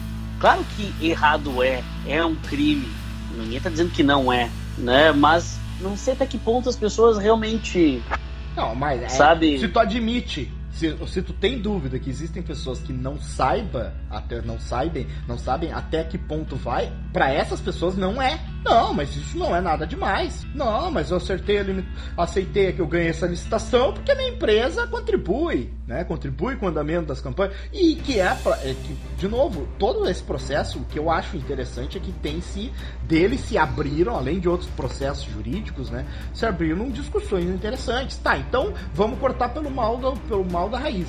Acabou o financiamento de campanha. Então vamos discutir. Vai, não tem mais financiamento de campanha? Tem financiamento de campanha? Modelo de voto. Vamos acabar o voto é distritão, é distritinho?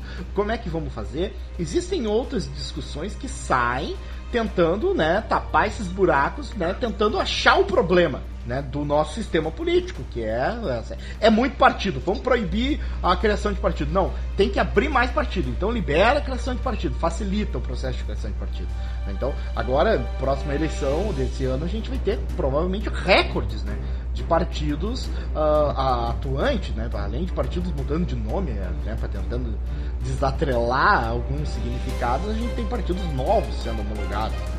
Próximo, provavelmente na próxima eleição de 2020 uh, para no Congresso Municipal, a gente vai ter um recorde novamente, né? mais partidos né?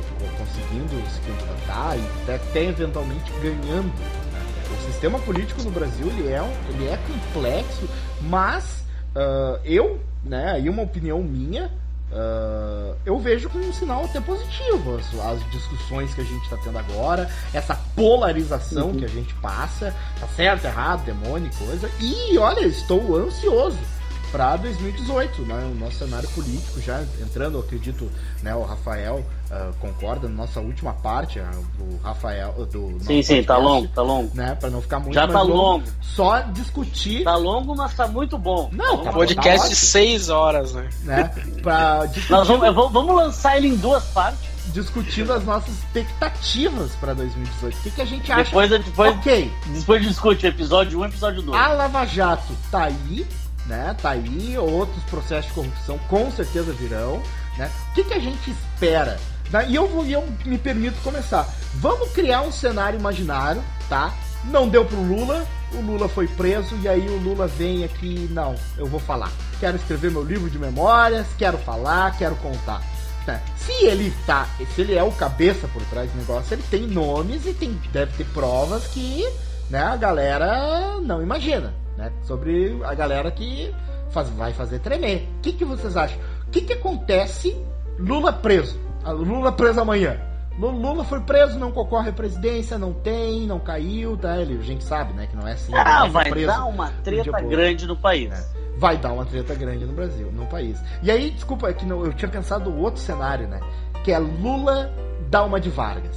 Lula escreve a carta para homenagear o Temer e o Vargas forças, né, tipo Jango também, forças obscuras fizeram que o que desse barraquite da vida. O que que aconteceria? Vocês já pensaram nesse cenário, assim, assustador? Que Lula de Vargas? Isso. Acho que não vai acontecer. Esse aí eu acho que não vai acontecer. Esse eu acho também que acho que não. 0% de chance de acontecer. Mas vamos pensar em dois cenários, então. Não, Lula vai preso ah, e matam cenários... ele. Lula morre na cadeia. Não, é que se matar. Não, se matar o Lula, tem uma insurreição no Brasil.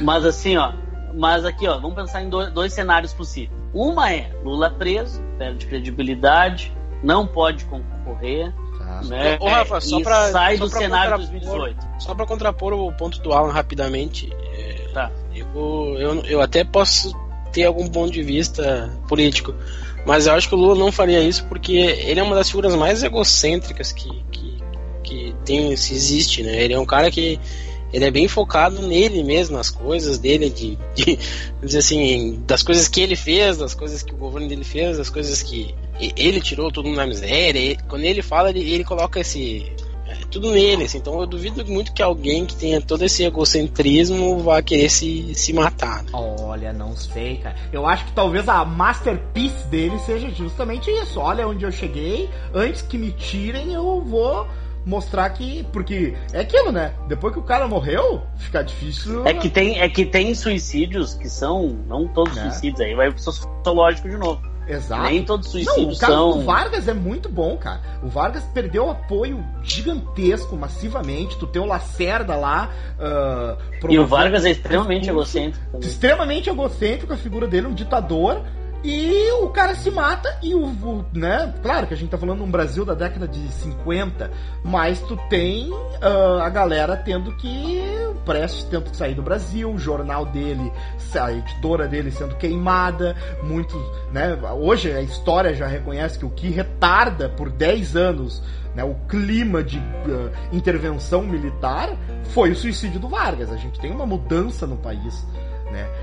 E o Vargas é uma figura, ao meu ver, não politicamente, mas aí é né, na figura, na presença pessoal muito. O Lula quer se comparar muito nessa questão, né? De botaram ele lá como pai do povo e aquilo, né? Disseram que ele é e ele acreditou e ele vem trabalhando Sim, nisso. Ele, ele vem interpretando é. esse papel.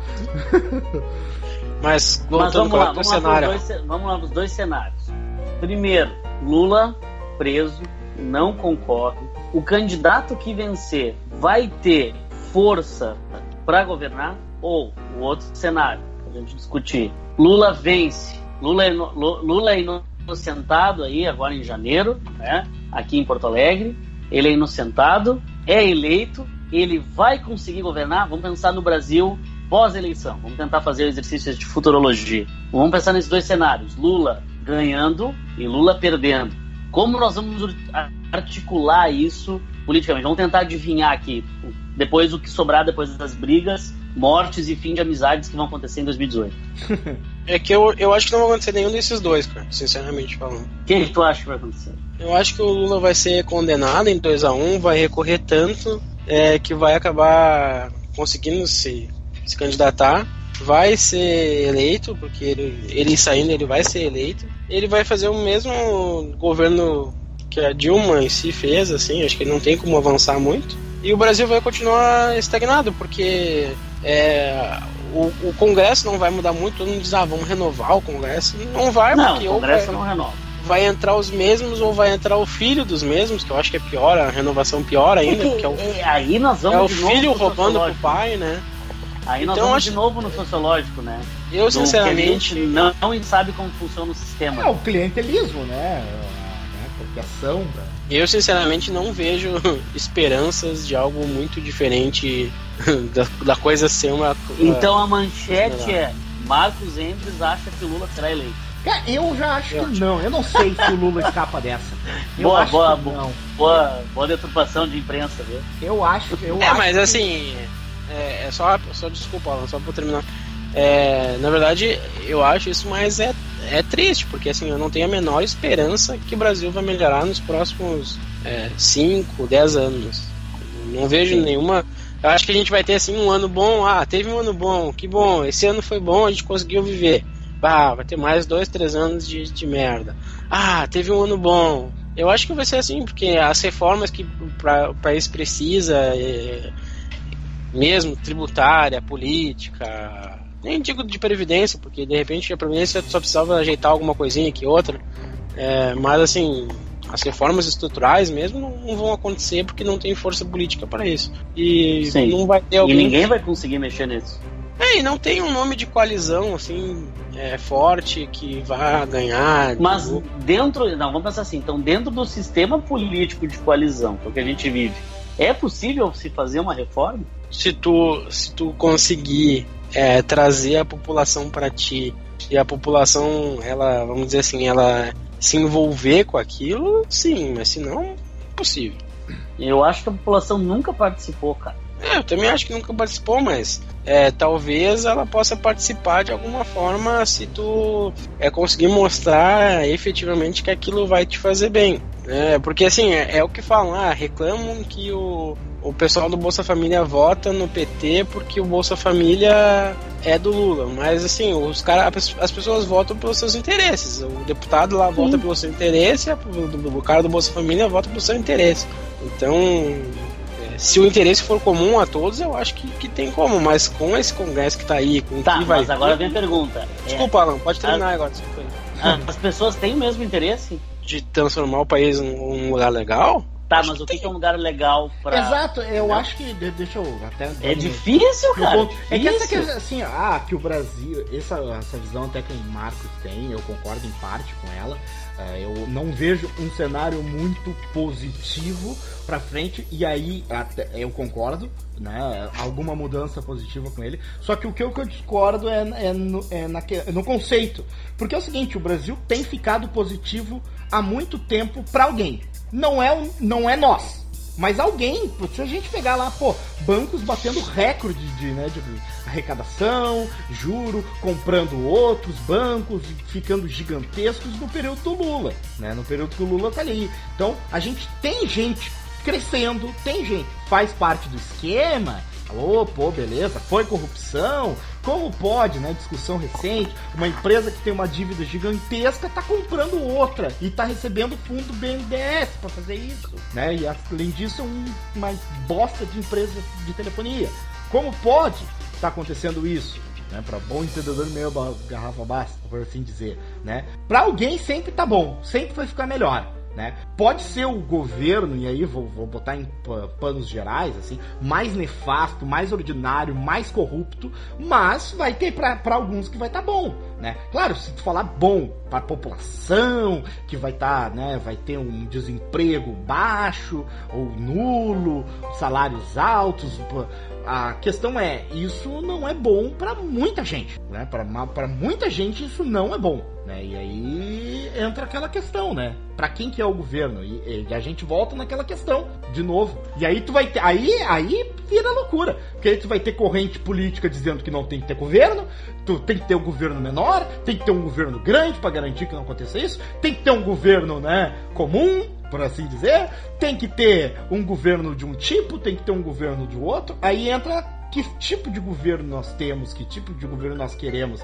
E aí, já vindo na pergunta final do, do, do Rafael, né? Se a população tem interesse em demonstrar essa informação, aí eu entro, porque a população não faz a mínima ideia disso aí, né, cara? Da, dos discursos. Ela tem cada vez mais uh, vontade de se envolver, mas ela tá. Eu acho que a gente tá muito. Uh, uh, é muito iniciante nessa, nessa discussão. Eu até fiz essa reflexão na escola lá, cara. Pô, tu pega Pô, vamos pegar a Revolução Gloriosa. Putz, 1640 na Inglaterra, a gente tem a limitação do poder absolutista do rei. A gente tem uma constituição que limita.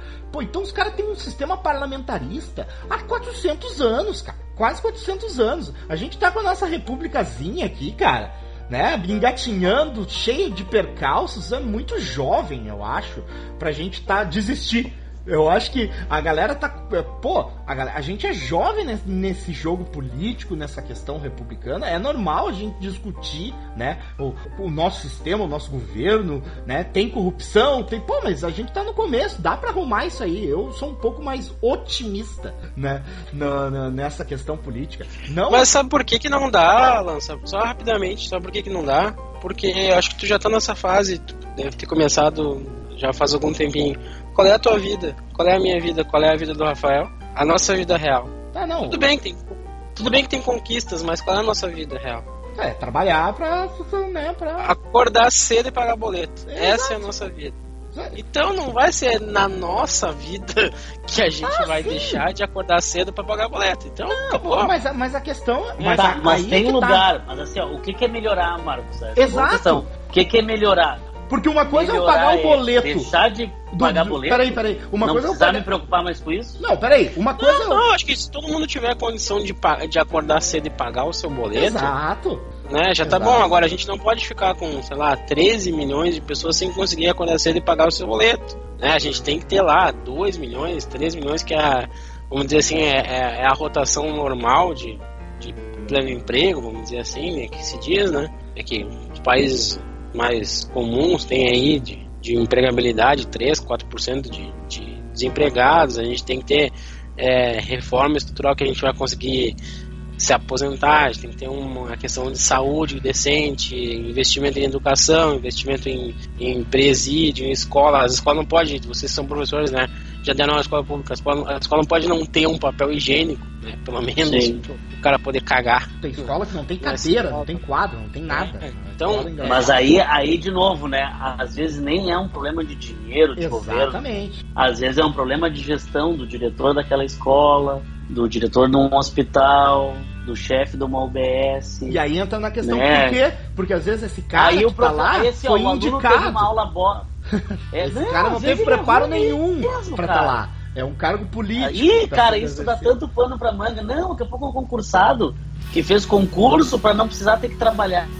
Olha a mentalidade. É, a gente sabe. É, é muito complexo. Sabe, é um, Brasil, é um professor é que é um pessoal que ganha mil pila para dar aula no, estado. Ah, porque o governo é ruim. É, mas o aluno não está tendo aula de português, matemática, porque quem é o estado na frente é o professor, que está dando uma aula bosta, sabe? O aluno não está enxergando o, o governador, o, o, presidente na frente dele dando aula. Quem tá dando é um professor que é um funcionário público e Mas ao mesmo tempo, Rafa, tem tanta coisa, tempo, cara. É um, é um leque assim infinito.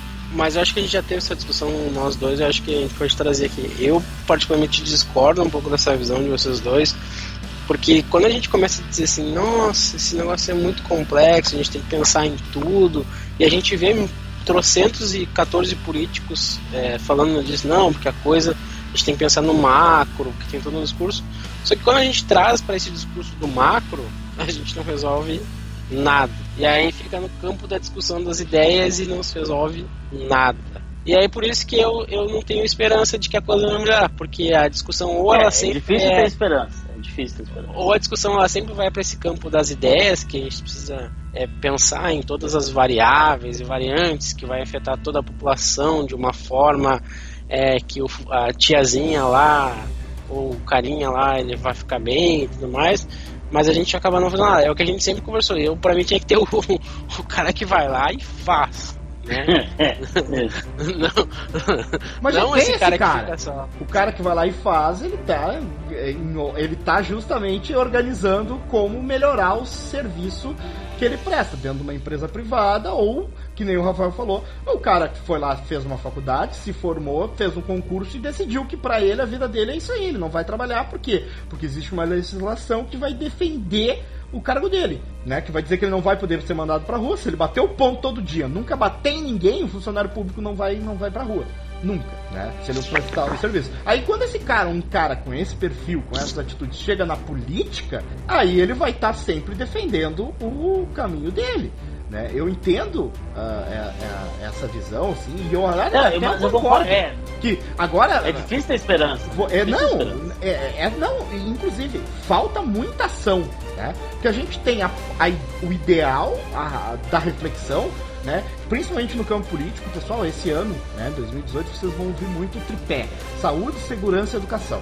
Todo político é a favor da saúde, segurança e educação, porque é impossível tu não ser qual é o, o, retardado que vai chegar lá e vai falar: não, segurança tá tudo certo, educação nós já temos e saúde o povo não precisa. Não existe. E todo político vai vir com esse discurso. Então nós temos que pensar, vamos construir um hospital, mas nós poderíamos estar fazendo na escola, vamos discutir melhor como vai ser feita a verba. E eu concordo que em muitas partes, assim, o processo era para ser muito mais uh, agilizado. E aí eu entro com aquela coisa, nós precisamos de uma reforma né, na, na, na questão política. A gente tem processos que não vão para frente. Né?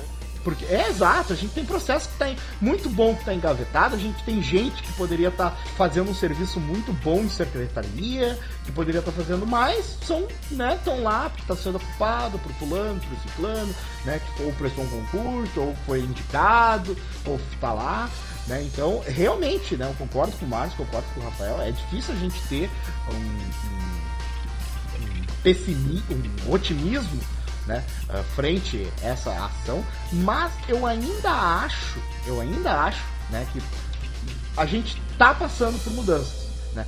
O fato da gente estar, tá, por exemplo, hoje, qual foi a manchete hoje que circulou em todo o jornal? Foi indicação né, de uma deputada Não, ministra, que por, é, ministra, é, é, que por acaso é filha de um outro condenado que né Roberto Jefferson e tal pode assumir não vai subir e hoje circulou toda a manchete, tá pessoa, mandaram no WhatsApp, recebi vídeo. Outra coisa que circulou hoje foi a denúncia lá contra o Serra, né, do cara que diz da dela, possível delação, que tinha, sei lá, desde 2002 doou mais de 50 milhões pro Serra. Recebi isso no WhatsApp, então isso tá circulando. Eu acho que uh, a população já começasse, pelo menos, se achar engraçado, a circular esses videozinhos, esses memes, já é um bom sinal. Não é a solução, mas é o início, é um processo. E aí é aquilo, né? Tendo aquela visão aberta do caras da humanas, né? A gente, a resposta, ela é, não, não, não é definitiva e nem será, né? Porque é aquilo, vamos arrumar o mínimo e aí vamos achar, né? Eu acho, acredito que deveria ser isso. Vamos ter o um mínimo, um mínimo de educação, um mínimo de segurança, um mínimo, né? De saúde para depois pensar no máximo. É uma caminhada, é um processo e nunca vai estar tá bom né? Porque tem hora que tá bom para um, tem hora que tá bom para outro, tem hora que tá ficar bom para todo mundo é aquilo, né? É impossível. A gente tem discussões, Exatamente. né? Pô, eu é, acredito é, que a... Rafa, já é meia-noite e dez já. Eu acredito Exatamente, que a... eu ia caminhar pro final. Isso, só para terminar. então para encerrar, eu eu Fala, eu vou falar. fazer uma pergunta final, assim, já que o tópico da segunda hora do programa foi Lula é agora, dia 24, Lula vai ser preso, Alan? Eu acho que não. Marcos? Nem pode. É, não, não, é. Oh. É condenado. Ele não vai, vai, ser preso, ele não vai ser algemado. Não, mas, isso, isso, mas vai, mas vai ser impossibilitado de, de concorrer ou não? Não, eu acho nem não. vai ser agora, vai ser depois ainda. E tem embargos infringentes, tem embargos de declaração. Ih, ou gente, seja, esse negócio vai chegamos até... à conclusão que vai longe ainda essa história. Não, ele vai ser é. condenado, vai, mas por exemplo, se ele for condenado 3 a 0 é, o bicho já aperta pra ele, porque aí só tem uma possibilidade de recurso que é embargo de declaração. É, se ele for condenado 2 a 1 aí, gente, aí quase certeza de que ele, seja, que ele pode, possa se candidatar, porque até sair a resposta dos embargos já vai ser agosto, setembro, ele já vai estar tá, então, tá lá. E aí se, já tem correntes dizendo que o FU, que quem tiver no TSE vai permitir a candidatura dele. Então. Então, gente, né, deu para ver que nesse primeiro tópico que a gente falou da Lava Jato, fizemos uma boa retrospectiva, Marcos, parabéns, né, tem que fazer o elogio. Muitas noites eu sei que tu ficou ouvindo esses depoimentos aí. Só para gravar né, o nosso podcast? Serviu, serviu de alguma isso. coisa, Marcos. Deixou um legado para a humanidade. Tomara que esse programa seja escutado pelas pessoas. Até tô pensando em pagar propaganda para esse aqui. Né? Uh, e o segundo tem essa discussão do Lula, né? Do se vai ser condenado ou não, se vai concorrer ou não. Eu acho que deu a entender que nós não temos como saber mesmo. Que o mais né? certo é quem sabe. Isso o mais certo é estar tá longe de se saber. Feito, gente. É, só, só para não, só pra não terminar assim do nada, assim, é, a gente não citou Bolsonaro, mas eu acho que é uma candidatura que está aos poucos se esvaziando, né? Rapidamente, tá, assim. Tá, tá. Né, falando, né? E o Luciano Só pra é ele veio para ele veio para vitrine muito cedo, então deu margem para achar furo dos filhos, é. deu, que acaba vai, vai perdendo o encanto. Porque daí, pô, é. até o Bolsonaro também. Não, não sei não, gente. Envolvido. É, o problema o, é aquilo que vai, vai esquentar mais. Vai Exato, esquentar mais, a expectativa que eu é tenho. É que o grande problema é que nós temos uma Copa do Mundo e nós estamos preocupados se menino Neymar e Felipe Coutinho vão conseguir trazer a dupla né, bilionária. Né, trazer o épico. Depois disso a gente discute política. Né? Exato. Né? Eu acho que nós já concordamos. e aí um pode ser pouco tempo, futebol. essa é a questão. Pode ser pouco né? tempo. Então vamos, vamos ver mais pra frente. Então tá, gente. Feito? Então tá. Feito, Alan, um como é que as pessoas nos encontram? Calma, não dê tchau ainda. Calma, ah, tá. É.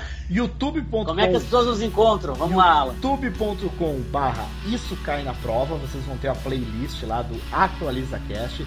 Também temos a nossa conta no Som do Cloud, ou SoundCloud e no iTunes. É isso, Rafael? Isso aí. E o Marcos já deu algumas dicas. O Marcos é o nosso consultor também aí para edição. Uhum. Se vocês perceberam que melhorou ou piorou, a culpa é dele.